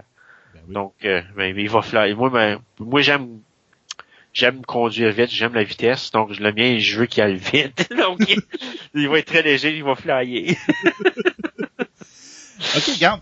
Euh, on est pas mal à notre fin de notre temps. Donc, rapidement, euh, s'il y a quelqu'un, mettons que je suis intéressé de rentrer dans les 501e, c'est quoi exactement la procédure? Y a-tu un site web? C'est comment faut que je procède? Ben, la, la- ben, pour les exigences, c'est un, tu dois faire un événement par année pour rester actif. Donc, tu as une année pour faire un événement. Donc, euh, mettons, si tu pris un peu de poids pendant l'hiver, les temps des fêtes, mais tu as du temps pour perdre ton poids pour faire ton deuxième événement pendant l'année ou de- dépendant. Là. Euh, la- le site web, euh, je dirais, c'est de 501st.com. On va le mettre dans le lien en, Ouais. sur notre page Facebook. Ouais, euh, la forteresse impériale, c'est peut-être euh, le lien pour le, le monde du Québec, ça serait plus efficace, parce que vous pouvez oui. communiquer avec le monde en français. Euh, le site web, euh, il m'échappe en ce moment, mais on pourrait peut-être le mettre dans le. Ah oui, on va le mettre c'est- dans la page Facebook. Ouais. Donc euh, la forteresse impériale, c'est là que je recommanderais aussi. La Légion Rebelle, c'est euh, le- c'est www.rebelle Legion, le E- E- R E B E L L E G I O N.ca. Donc, euh, comme dit on est sur Facebook aussi. Donc, on parle, euh, on parle anglais et français sur Facebook pour la Légion Rebelle, parce que ça couvre tout le Canada au complet. Donc, euh, en plus, moi, je suis le, le commandant pour la base de Rebelle du- au Canada. Donc, euh, pour les prochains encore euh, 15 jours, parce qu'on est en période d'élection en ce moment. Oui, à chaque, à chaque année, on a des élections pour euh, des positions diverses pour les, le- le- les, commandants de chaque garnison. Donc comme ça, il n'y a pas un abus, il y a toujours quelque chose de renouveau. Donc c'est vraiment euh, vraiment cool pour ça. Là. Avait dit Donc, que l'im- l'Empire était dé- démocratique? ouais. Mais c'est ça, c'est des exigences pour rester actif, c'est ça. Tu dois faire un événement par année. C'est sûr que c'est tout ce qu'on demande. Puis euh, avoir un costume pas officiel, mais ouais, officiel qui rencontre, mais au moins un costume qui rencontre les exigences de soit de la Légion Rebelle ou de la 501e. OK. Bon, ben c'est parfait. Donc, euh, ben vraiment merci, Luc. Ça a été super intéressant. Donc là, euh, on, c'est sûr qu'on va s'en reparler au moins une autre fois. On va jaser un petit peu plus de costumes pour voir ceux qui aimeraient ça bricoler. euh, dans quoi qu'ils s'embarquent et dans quel calvaire qu'ils vont, euh, OK, vont embarquer. ouais, euh, j'ai trouvé le lien pour la forteresse impériale, c'est 501stqc.ca. Parfait. On va tout parfait. mettre ça sur notre, sur notre page Facebook puis notre page euh, web puis on va être bon pour euh, avoir tout ça. Donc, merci beaucoup, Luc, puis on, on s'en reparle. C'est bon, merci.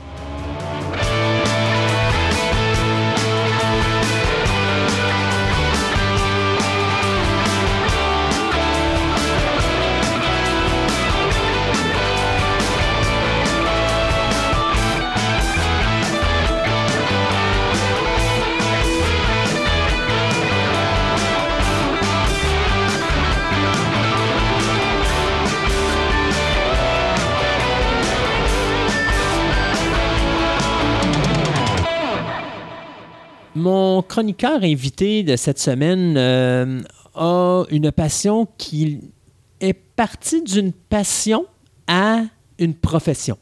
Et il a créé, avec cette passion-là, une entreprise qui s'appelle les Archives du photographe. À travers les Archives du photographe, euh, il y a un certain nombre d'éléments déclencheurs, dont l'achat de certains studios qui étaient sur, à ce moment-là sur la rive sud de Québec. Et ces trois gros studios dont on va vous parler aujourd'hui. Jocelyn, bonjour. Rebonjour, Christophe, comment ça va? Toujours bien, et toi? Ben oui, ça fait déjà trois chroniques qu'on fait ensemble. C'est incroyable parce que le temps passe vite. Incroyable. Puis là, tu n'arrêtes pas de m'agacer. Là, je vais prendre les devants. Tu n'arrêtes pas de m'agacer sur mes cheveux blancs. Mais vois-tu, c'est ça. Là. Plus Moi, le les temps miens passe, commencent à pousser. Ouais, non, je sais. Puis les miens aussi commencent à sortir. Bon. Donc, on va parler des studios de la rive sud. Oui, exactement. Bon, pour faire euh, juste un genre de réc- récapitulation. c'est ça. Je vais, te- je vais le laisser comme ça. Récapitulatif, là, je voulais dire, en tout cas. Euh, c'est qu'on avait parlé, bon, dans les dernières semaines, euh, on a parlé de la première chronique était sur un peu ce que j'avais fait, qu'est-ce qui avait amené mes passions, tout ça. Qui Euh, était Jocelyn Paquette? Ouais, c'est ça. C'est rare, ça, que je parle de ça en passant parce que j'aime pas parler de moi. Là, ça, c'est une chose. J'aime mieux parler de ce que je fais. J'ai toujours resté dans l'ombre de ce que je faisais d'ailleurs. Euh, parce que, et puis ça, je, je fais une parenthèse là-dessus. Il y a une anecdote. C'est que en 2001, j'ai fait un livre qui s'appelait Québec, les images témoignent et on en a déjà parlé. Et euh, ce livre-là euh, a connu quand même une très grande popularité. Et j'ai été amené à faire des émissions à la radio, à la télévision et tout ça. Et crois-le ou non, ça, ça a déclenché une maladie chez moi, l'anxiété. Et puis, euh, cette anxiété-là euh, me rendait très mal à l'aise euh, en avant des gens, parce que là, il, est- il y a des gens, des fois, qui arrivaient puis qui venaient de te voir justement la journée Mhm. même ou quelque chose comme ça à la télé, puis ah, je vous ai vu. Puis là, Tu n'étais plus transparent, tu étais devenu opaque. Ben là, c'est ça, tu sais, des gens qui t'abordaient puis que tu connaissais pas tout ça. Moi, ça, je sais pas, j'étais mal à l'aise avec ça et ça a vraiment déclenché ce problème d'anxiété-là. J'en souffre encore un peu des fois à l'occasion, là, euh, parce que bon, euh, là maintenant, je travaille beaucoup dans l'ombre, mais les gens savent malgré tout qui je suis dans Mhm. l'ombre. fait que quand je vais des fois des, des, des, des, des lancements de livres tout ça, ça, ça c'est pour ça que ta photo n'est pas sur ton site. J'ai très peu de photos de moi qui sont sur mes euh, sur, toutes les choses que je collabore parce que moi j'ai un Facebook, j'ai mon blog, les archives du photographe Hein?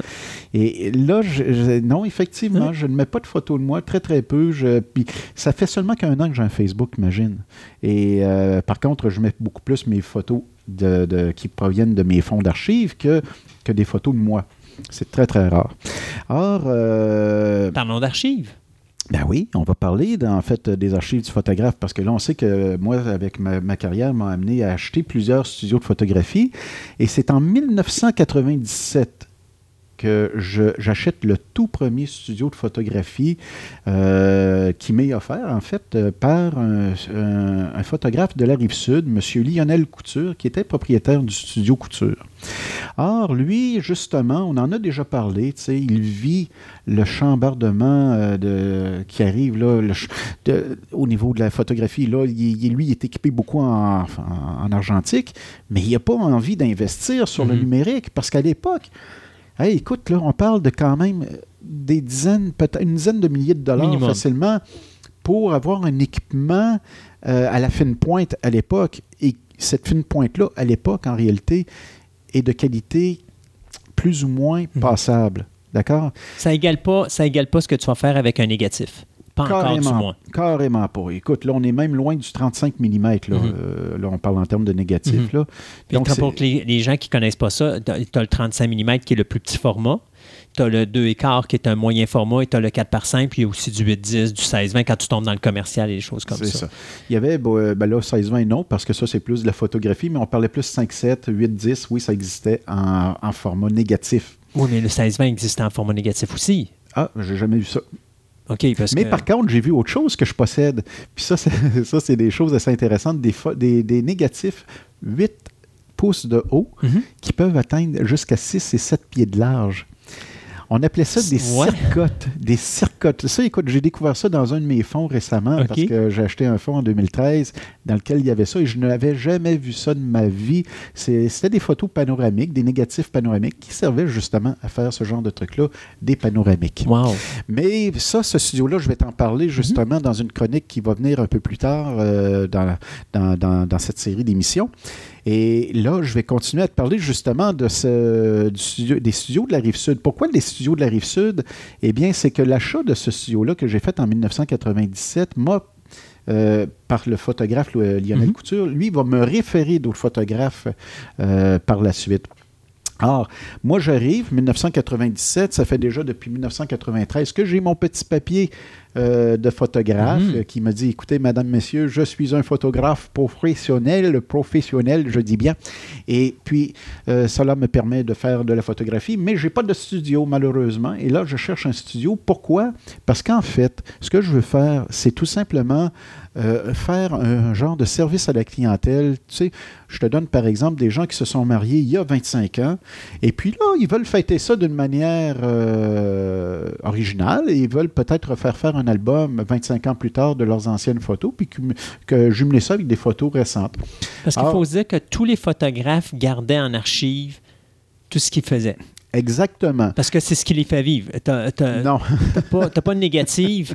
Je veux dire, t'as pas de négatif, euh, t'as pas de photo. Donc, Ouais. ce qui leur permet de vivre quand même, c'est le négatif. C'est, c'est, c'est la- sa raison d'être. C'est ça. Oui, oui pour euh, le photographe conservait ses négatifs, euh, non parce qu'il en vivait, parce qu'en réalité, ça, c'est la, la chose la plus étrange de toutes. Hmm.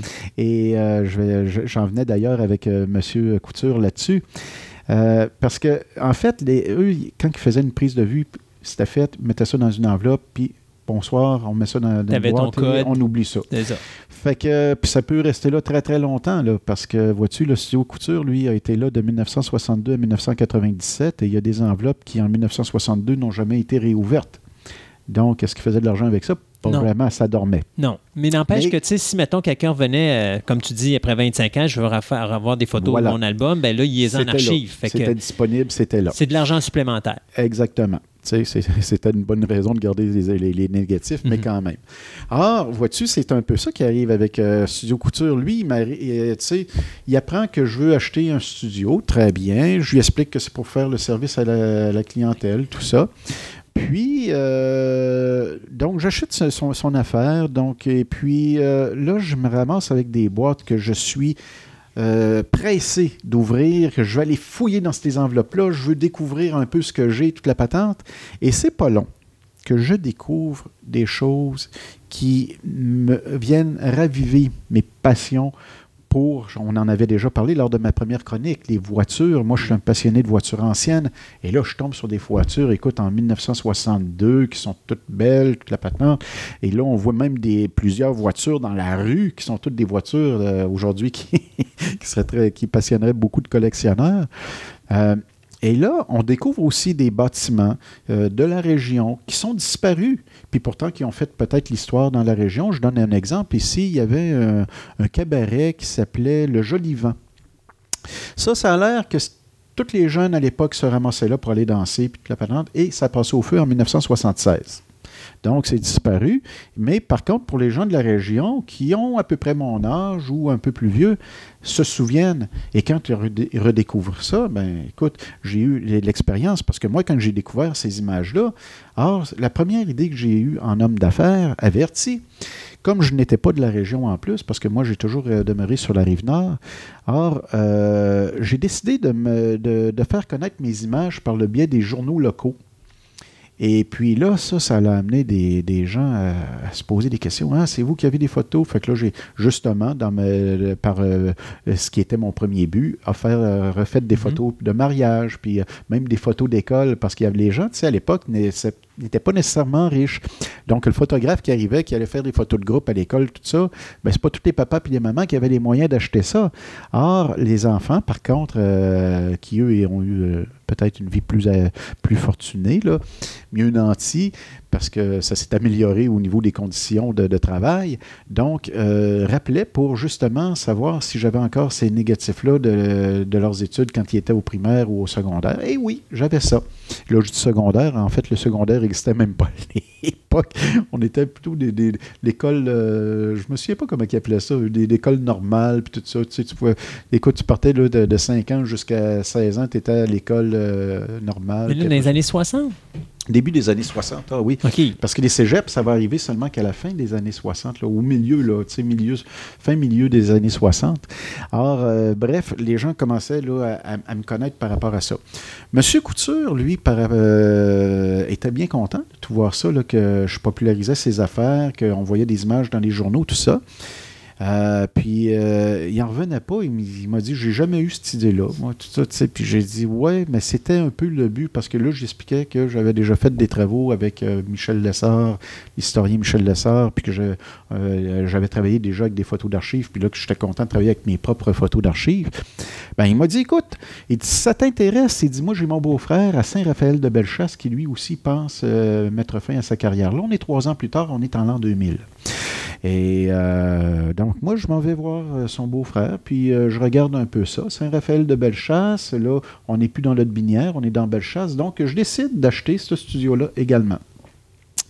Et puis, euh, vois-tu, un, c'est un studio qui avait une longue histoire, euh, une longue existence. il a commencé, lui, en 1973, Ok. puis... euh, Donc, mi- 9 fin- ans après. Ben, en fait, 1973, c'est même plus que 9 ans. C'est euh, de 1973 à c'est 17 ans. Finalement. Non, je veux dire, euh, ben, j'allais dire 9 ans après la création de l'autre studio que tu avais acheté avant. Là.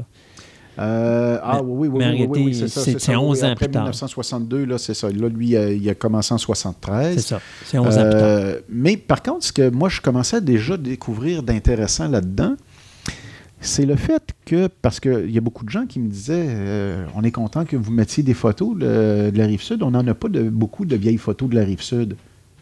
Ça, ça m'a allumé un petit peu.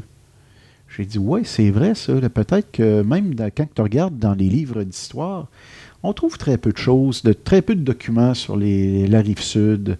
Donc, euh, puis là, ben, moi, j'étais en train de commencer à constituer là, un, un fonds à partir de, de- de photographes de la rive sud.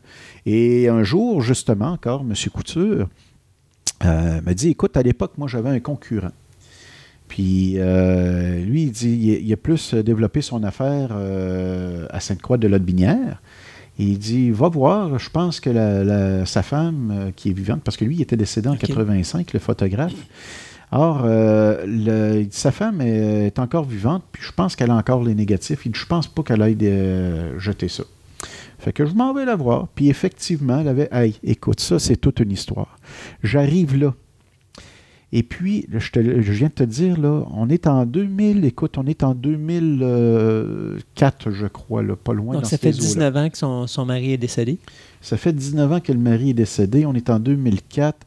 J'arrive là, moi, puis euh, la madame, elle me dit Oui, j'ai encore les négatifs, tout ça. Fait qu'elle dit Suivez-moi. Fait que là, on arrive dans une petite pièce en haut qui est barrée. C'est le, genre de chambre noire. Il y a un agrandisseur qui est là, tout ça. Il y a un petit garde-robe en arrière, puis c'est là que, qui était entassé pas mal les négatifs. Mais sur l'agrandisseur, il y avait encore un négatif qui était resté là, prêt à être développé. Wow. J'en revenais pas. J'ai dit, c'est, incroyable ça. C'est la première fois de ma vie que je voyais ça. Mais elle, c'est ce qui est arrivé, c'est ça. C'est que quand son mari est décédé, c'était le. Tu sais, on touche pas à cette pièce-là. Puis c'est ce qui est arrivé. Il n'y a personne qui est rentré là pour Mhm. moi. Là. Il y avait un petit peu euh, de, de- poussière sur les choses, mais euh, je veux dire, c'était magnifique. Là. Je veux dire, moi, ça, ça, ça, ça, ça m'a emballé à 100 000 à l'heure. Ah, on est là. On est, euh, j'achète ce troisième studio-là sur la rive sud. Et là, je commence quand même à voir pas mal de choses. Ce qui est intéressant, et ça, ça n'a pas pris de temps que j'ai fait cette découverte-là. Couture me l'avait dit. Il dit ça, c'était mon concurrent. Ah, Il, avait- il est-tu à- peu près dans les mêmes. Oui. Mais là, il est, il est décédé avant, donc Oui. lui, il a fini en 85. Oui. Mais il a commencé en quelle année à peu près? Bon, euh, il avait commencé, lui, dans les années 30. OK, oh, OK. OK, Fait qu'il y avait mais plus attention. Oui, attention. Il a commencé, lui, il venait pas de la, ri- de la rive sud, il venait de, de Port-Neuf. OK. Donc, il a commencé. Il a travaillé chez un autre photographe euh, dans les années 30, tout ça. Il y avait même une photographie, imagine-toi donc. Il y avait eu, ben là, je te dis ça, là, parce que moi, je le sais, mais toi, tu le sais peut-être pas. Il y a une rivière dans ce coin-là qui, euh, qui avait débordé, qui avait emporté plusieurs maisons euh, quand ça avait débordé, cette chose-là. Et lui, il avait tout photographié ça, les maisons qui étaient rendues dans la rivière. Puis, euh, donc, euh, ça fait penser un peu au Saguenay, ça fait penser. euh, et, mais c'est arrivé en 1939, et lui, il était là quand il, puis il avait fait ça pour le compte d'un autre photographe. Euh, par la suite, il est allé s'installer dans la région de Lotbinière. Il avait commencé à faire de la photo. Il était installé à Sainte-Croix. Puis tout d'un coup, M. Couture part un studio en 1962. Là, lui, euh, j'offre, euh, tu sais, les guerres de clochers, là, ce qu'on Mhm. appelle les guerres de clochers. Il voulait pas se faire tasser par un jeune qui arrivait, là, puis euh, tout ça. Donc, il a même ouvert un autre studio à Saint-Agapi, carrément Saint-Agapi, pour nuire justement à M. Couture. Mais finalement, euh, la concurrence que Couture offrait à M. Plamondon l'a fait réfléchir et puis finalement, il a décidé de fermer son studio de Saint-Agapi puis de se consacrer à son studio de, Sainte-Croix de Lotbinière. Mais toujours est-il que, et c'est ça que je voulais dire tout à l'heure, en fouillant dans les négatifs de l'un et de l'autre, là, je découvre des fois des liens. Entre autres, je te donne un exemple. À un moment donné, dans les studios couture, je découvre euh, un accident de voiture, un- vraiment quelque chose de grave. C'est un accident mortel. Les voitures sont euh, aplaties carrément. Et ça fait des morts. Donc, chez Couture, on a les voitures, tout ça. Mais chez euh, Plamondon, on a les corps. C'est-à-dire les, le- le- les cercueils, oui. tout ça. là. Parce qu'il était de coutume à l'époque également, bizarrement, de photographier nos morts, euh, de photographier les salons mortuaires. Donc, à toutes les fois qu'on exposait, on demandait à un photographe de venir photographier le cercueil. C'est une tradition qui s'est perdue, puis euh, tant mieux. Je veux dire, je vois pas le, je voyais pas vraiment le, le- le- La raison la raison d'être de tout ça. là. Donc, euh, à ce moment-là, ben, il y en avait peut-être une. C'est qu'on avait très peu de photos quand même à l'époque, des fois des gens, euh, pas tout le monde qui avait un appareil photo. Fait que Non. tu sais, euh, tu faisais affaire avec un photographe si tu voulais avoir des photos. Puis si tu n'as pas fait ça dans ta vie, mais là, la seule la dernière photo que tu pouvais faire, c'était celle-là. Et comme ça, j'ai découvert des dossiers qui s'entrecroisaient. Moi, j'ai trouvé ça intéressant. Pourquoi? Parce que c'est le point de vue derrière tout ça. La fa- la- parce qu'un photographe va arriver, puis va, va faire des photos, et ça va être euh, son point de vue à lui. Il va, il va voir, lui, dans, dans sa tête, l'image, le concept, ça va être ça, ça va être beau, puis tout ça. Tandis que tu vas en mettre un autre, il va arriver, puis lui, il va voir ça tout à fait différemment. Ça va donner des, des images différentes d'un même sujet, d'un même événement. Moi, ça, ça me fait capoter. Non, mais c'est comme les, c'est, l'écriture d'un livre imagé. Parce qu'indirectement, c'est un petit peu ça. C'est oui, exactement. Puis moi, ben, ça, on va en revenir d'ailleurs là-dessus parce que éventuellement, on va parler de deux autres studios que je possède qui sont des, euh, des, des images reliées au photojournalisme. OK. Alors, euh, ça, euh, il y, en a des points de vue parce que ces deux-là ont couvert quelques événements, puis euh, chacun avait sa façon de faire. Les trois studios que tu nous parles sur la rive sud, présentement, les autres, c'est de la photo portrait, mais Voilà. c'est de la photo, est-ce que événementielle? Parce que tu parles de voiture, ou est-ce que c'était juste, on filme, mettons, la ville, parce que la ville nous a donné un contrat, puis il y a des voitures dans ça, ou il y a vraiment un événement de voitures anciennes? Je vais te dire que tous les photographes, tous les studios de photographie qu'on a connus à l'époque, euh, avaient quand même cette tangente-là de faire deux choses. Soit, ben en fait, pas soit, ils faisaient les deux choses. Ils faisaient de la photo portrait, mariage, et ils faisaient aussi de la photographie événementielle ou commerciale. Qu'est-ce que j'entends par là? Bon, photo maria- portrait mariage, c'est du portrait, c'est du mariage. OK? Ça, c'est pas compliqué. Qu'est-ce que je veux dire par événementiel ou commercial? Les événements, c'était, puis ça, c'est très intéressant encore une fois, les événements, ça pouvait être la procession de la fête Dieu, le, le défilé de la Saint-Jean-Baptiste. Je te dis ça, le défilé de la Saint-Jean-Baptiste. On n'a plus ça, là, des défilés là, de Saint-Jean-Baptiste. Aujourd'hui, tu t'en vas au feu, c'est les plaines d'Abraham, c'est ça l'événement. Oui. Mais à l'époque, c'était religieux. Donc, tu avais des événements. Tu, euh, prenais un petit garçon de 5-6 ans, puis tu l'habillais en Saint-Jean-Baptiste, tout ça. Donc, ça, c'est genre photo événementiel. Euh, il va y avoir, mettons, un congrès politique, tout ça. On va aller là, on va amener le photographe au congrès politique. Euh, le Cercle des fermières va se réunir. Le Club des Lions vont se réunir. Donc, ça, c'est des photos événementielles euh, et qui, vont faire que les photographes vont offrir comme service. Au niveau commercial, au niveau commercial, bon, ben là, je te donne un autre exemple. C'est une entreprise, une entreprise qui offre euh, des produits, une entreprise qui va offrir des services, qui va être publiée fort probablement dans les journaux ou des choses comme ça. Donc, le photographe est appelé à faire ce genre d'image-là. Euh, donc là, on parle de studio de photographie, portrait. euh, tu sais, ils vont s'afficher, eux autres, souvent comme photographes portraitistes, mais en réalité, c'est ça. Ils, ils font un, un peu plus. Et euh, ça va donner des images très intéressantes encore là. Je te donne un exemple encore.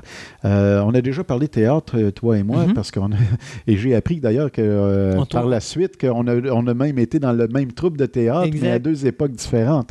Euh, écoute, c'est que un exemple concret.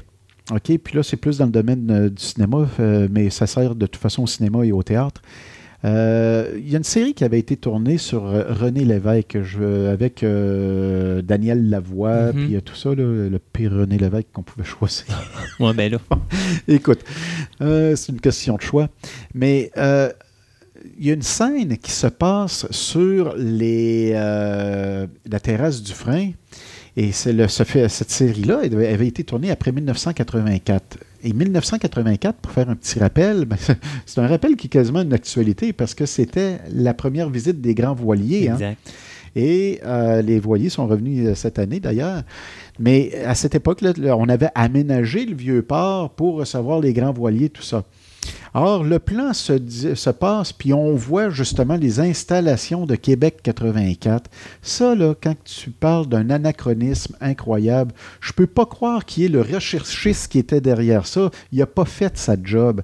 Jamais tu aurais pris un plan dans lequel tu vois ce fond de décor-là. Mais Ça le recherchiste n'a rien à voir nécessairement dans le choix du plan. Ça va être ton réalisateur et ton directeur photo. C'est plus là que ça s'est pas fait. Le recherchiste va dire Ouais, mais là, oubliez pas, il y a ça. Puis lui, le réalisateur peut avoir dit On s'en fout. De toute façon, les gens sur le petit écran ne le verront pas Malgré ça, un recherchiste consciencieux va avoir fait ce, genre de- de recherche-là. Et là, je t'amène sur un autre film, celui qu'ils ont tourné avec Leonardo DiCaprio puis Tom Hanks ici à Québec. Catch me, ouais. Ils ont carrément refait ouais. la place au Royal justement pour que. hein. Mhm. Donc. euh, Ouais, mais tu parles pas des mêmes budgets. non, je parle pas des mêmes budgets, ça c'est certain. Mais par contre, euh, vois-tu, au niveau du théâtre ou au niveau de, de- de toutes les choses, donc les, les photographes qui photographiaient des produits comme euh, Monsieur Couture, Studio Couture, lui photographiait les affaires de euh, comment Vachon. Ça s'appelait Vachon. Les- tu sais, les, les- les pots de confiture Vachon, puis OK. tout ça. Là, il y avait Ah. pas les. ba- c'est pas- on parle pas de la compagnie qui avait les gâteaux Vachon à l'époque. là. Non, on parle de. ben, les- je pense que c'est la même C'est chose. la même hein. entreprise? Oui, c'est la même entreprise, mais ils faisaient de la confiture, des, des, des genres de tartinade et tout ça. Et euh, vois-tu, euh, à l'époque, lui, il était appelé pour photographier ces produits-là. Donc, si quelqu'un veut faire une, euh, quelque chose qui se passe dans une autre époque, comme entre chien et loup ou n'importe quoi, ben, il va s'assurer d'avoir sur la table des produits qui correspondent à l'époque avec les étiquettes qui correspondent à l'époque. Maintenant, en plus, surtout que c'est rendu facile faire ça, de reproduire des étiquettes. Alors, les images d'archives que ces studios-là ont fait sur la rive sud euh, ou n'importe quel studio de photographie deviennent très, très, très importantes et très précieuses. Donc, euh, et ça, c'est ce qu'on retrouve chez chacun de ces photographes-là, que ce soit Jean-Paul Mercier et tout ça. Donc, si on, euh, si on parle de... euh, Parce que là, le temps file encore une fois. Je, je sais, moi, je parlerai, là, je Non, parlerai, puis je parlerai. hein, c'est ça. Il faut qu'on me mette des fois des, ces petites balises-là. Donc, je vais juste te faire un genre de, de, de finale avec ça. C'est que pour ce qui est du studio couture, studio portrait, mariage, tout ça, euh, spécialisé, lui, avec euh, euh, certaines compagnies comme, entre autres, Hydro-Québec. Parce que M. Couture a travaillé aussi pour Hydro-Québec et ça a été son client fort. Mais tous ces studios-là avaient quand même aussi des, des, euh, des clients forts au niveau des assureurs. Parce qu'il était appelé sur des lieux pour des accidents, tout Mhm. ça, pour euh, justement aider les assureurs à faire leur... Oui, parce qu'aujourd'hui, c'est l'assureur s'en va là avec son petit euh, Carrément. téléphone cellulaire, il prend la photo, puis Voilà. c'est réglé. Et à l'époque, il fallait que tu appelles le photographe. Le photographe. Lui, il se déplaçait, allait photographier le véhicule, puis il ramenait les photos. euh, Exactement. Donc, tous les studios que je possède, que ce soit de la rive sud ou de la rive nord, étaient associés avec des entreprises d'assurance, euh, des, des compagnies d'assurance. Euh, Il y a des. bon, là, pour rester avec ceux de la rive sud, c'est ça, il y en avait. euh, studio Joffre, lui, c'était aussi la fonderie de Sainte-Croix, euh, un de ses grands clients. Il y avait euh, la ville également qui était. Donc, ça, c'est. ils ont toujours des gros clients comme ça, puis c'est très C'est la seule façon qu'il peut, c'est la seule façon qu'il peut se vivre d'une certaine façon. Exactement. Parce Puis, que euh, c'est ce qui est toujours redondant, ben, pas redondant, mais re- routinier dans, dans, dans, dans leur revenu. Parce que c'est ce qui leur permet d'avoir une sécurité de revenu. Oui. Et cette sécurité de revenus-là, je vais conclure là-dessus, c'est justement ce qui a mis fin un peu à toutes ces entreprises-là. Parce que tu l'as dit encore, euh, les assureurs envoient carrément leurs propres euh, experts Ton en représentant, bon, sinistre. même ton représentant d'assurance, la majorité du temps, c'est lui-même qui se déplace. Exactement. Puis là, c'est eux qui vont faire la photo. Fait que là, c'est un client perdu pour ça. Mm. Les photos passeport. S'il y avait, s'il y avait un- une chose qui rapportait beaucoup d'argent au studio de photographie à l'époque, c'était les, studios- les photos passeport. Se faisant Polaroid. Mais là, bon sang, on va chez Costco ou on va à la pharmacie et c'est là que ça se fait, les photos passeports. Exact. Puis même, euh, tu vas mais, pour les permis de conduire, la carte d'assurance maladie, mais maintenant, quand tu vas à la SAC, c'est là que ça se passe. Tu sais, Mm. je veux dire, bye-bye, euh, la job de photographe. Eux autres, ils ont vu vraiment leur euh, revenu diminuer en raison de tout ça, l'événement te- technologique, tout ça. Alors, c'est c'est là-dessus, malheureusement, que je conclue aujourd'hui, mais c'était la réalité des photographes et... euh, mais c'était ça. Et puis, Euh, moi, j'ai une petite question pour toi. Tu sais, tantôt, on parlait de guerre de clochers entre Oui. les différents petits villages de la rive sud. Il n'y avait pas non plus une guerre de clochers entre la rive sud et la rive nord de Québec? Est-ce qu'un photographe de la rive nord pouvait oser traverser le pont pour venir faire des photos pour la ville de Lévis, exemple? Ça s'est fait. Ben, en fait, vois-tu, euh, Studio Couture, il y, a, il y a même eu un studio, lui, à Québec. OK. Euh, puis euh, ce studio-là est devenu. euh, non, en fait, c'est ça. Lui, il a eu son studio ici à Québec. Il, a, il était là quand même 3-4 ans. Et puis, il est retourné sur la rive sud, là, parce que deux studios, c'est quand même plus de choses à gérer. Sûr. Mais entre, en dehors de ça, rarement que tu vas voir un photographe qui va venir faire de la compétition, un photographe de, de la rive nord et vice-versa. Parce que c'est, il n'y avait pas d'intérêt à traverser le pont. Là, je veux dire, à un moment donné, quand tu te déplaces, le kilométrage, tout ça, tu C'est sais, ça rentre en ligne de compte. Fait que les gens, c'était quand même des gens d'affaires et euh, je pense pas que non. Il- oui, dans les villages avoisinants, mais non pour euh, traverser Pour le fleuve. C'est bon. Jocelyn, merci. Puis on se dit à la prochaine. À la prochaine.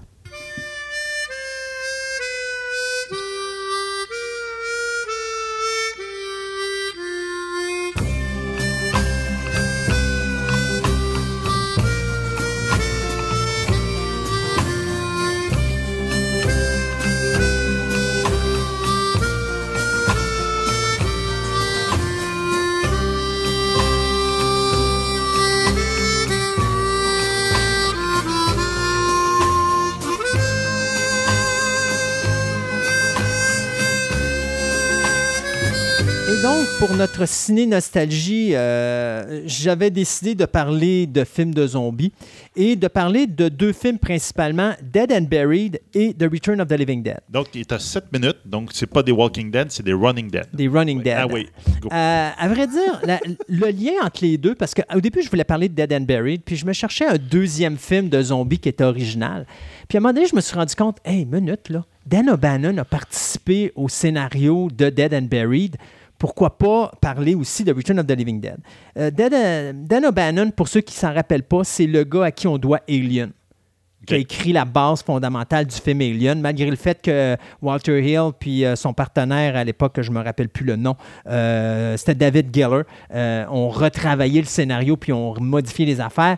Il est quand même celui qui est accrédité comme scénariste au niveau du film de Alien, avec lequel il avait écrit le scénario avec Ronald, Ch- euh, c'est euh, Chaussette, pardon, qui euh, à ce moment-là, décide en 81 de produire un film qui s'appelle Dead and Buried. Puis à ce moment-là, il va embaucher le réalisateur Gary Sherman. Euh, Gary Sherman qui nous a donné Lisa, qui nous a donné Poltergeist 3 et qui nous a donné Wanted Dead or Alive. Donc, pour moi, dans la carrière de Gary Sherman, Dead and Buried, c'est son meilleur film. Dead and Buried, ou mieux connu en français sous le nom de Réincarnation, ça mettait en vedette Melody Anderson, qu'on avait vu euh, dans le rôle de Dale Arden dans la version de 1980 de Flash Gordon. Euh, James Farentino. Euh, James Farentino, ça, on l'avait vu dans Final Countdown. Ça, c'était Nimitz, Retour vers l'enfer, Oui. euh, aux côtés de Kirk Douglas. Et l'acteur Jack Albert, euh, Albertson, pardon.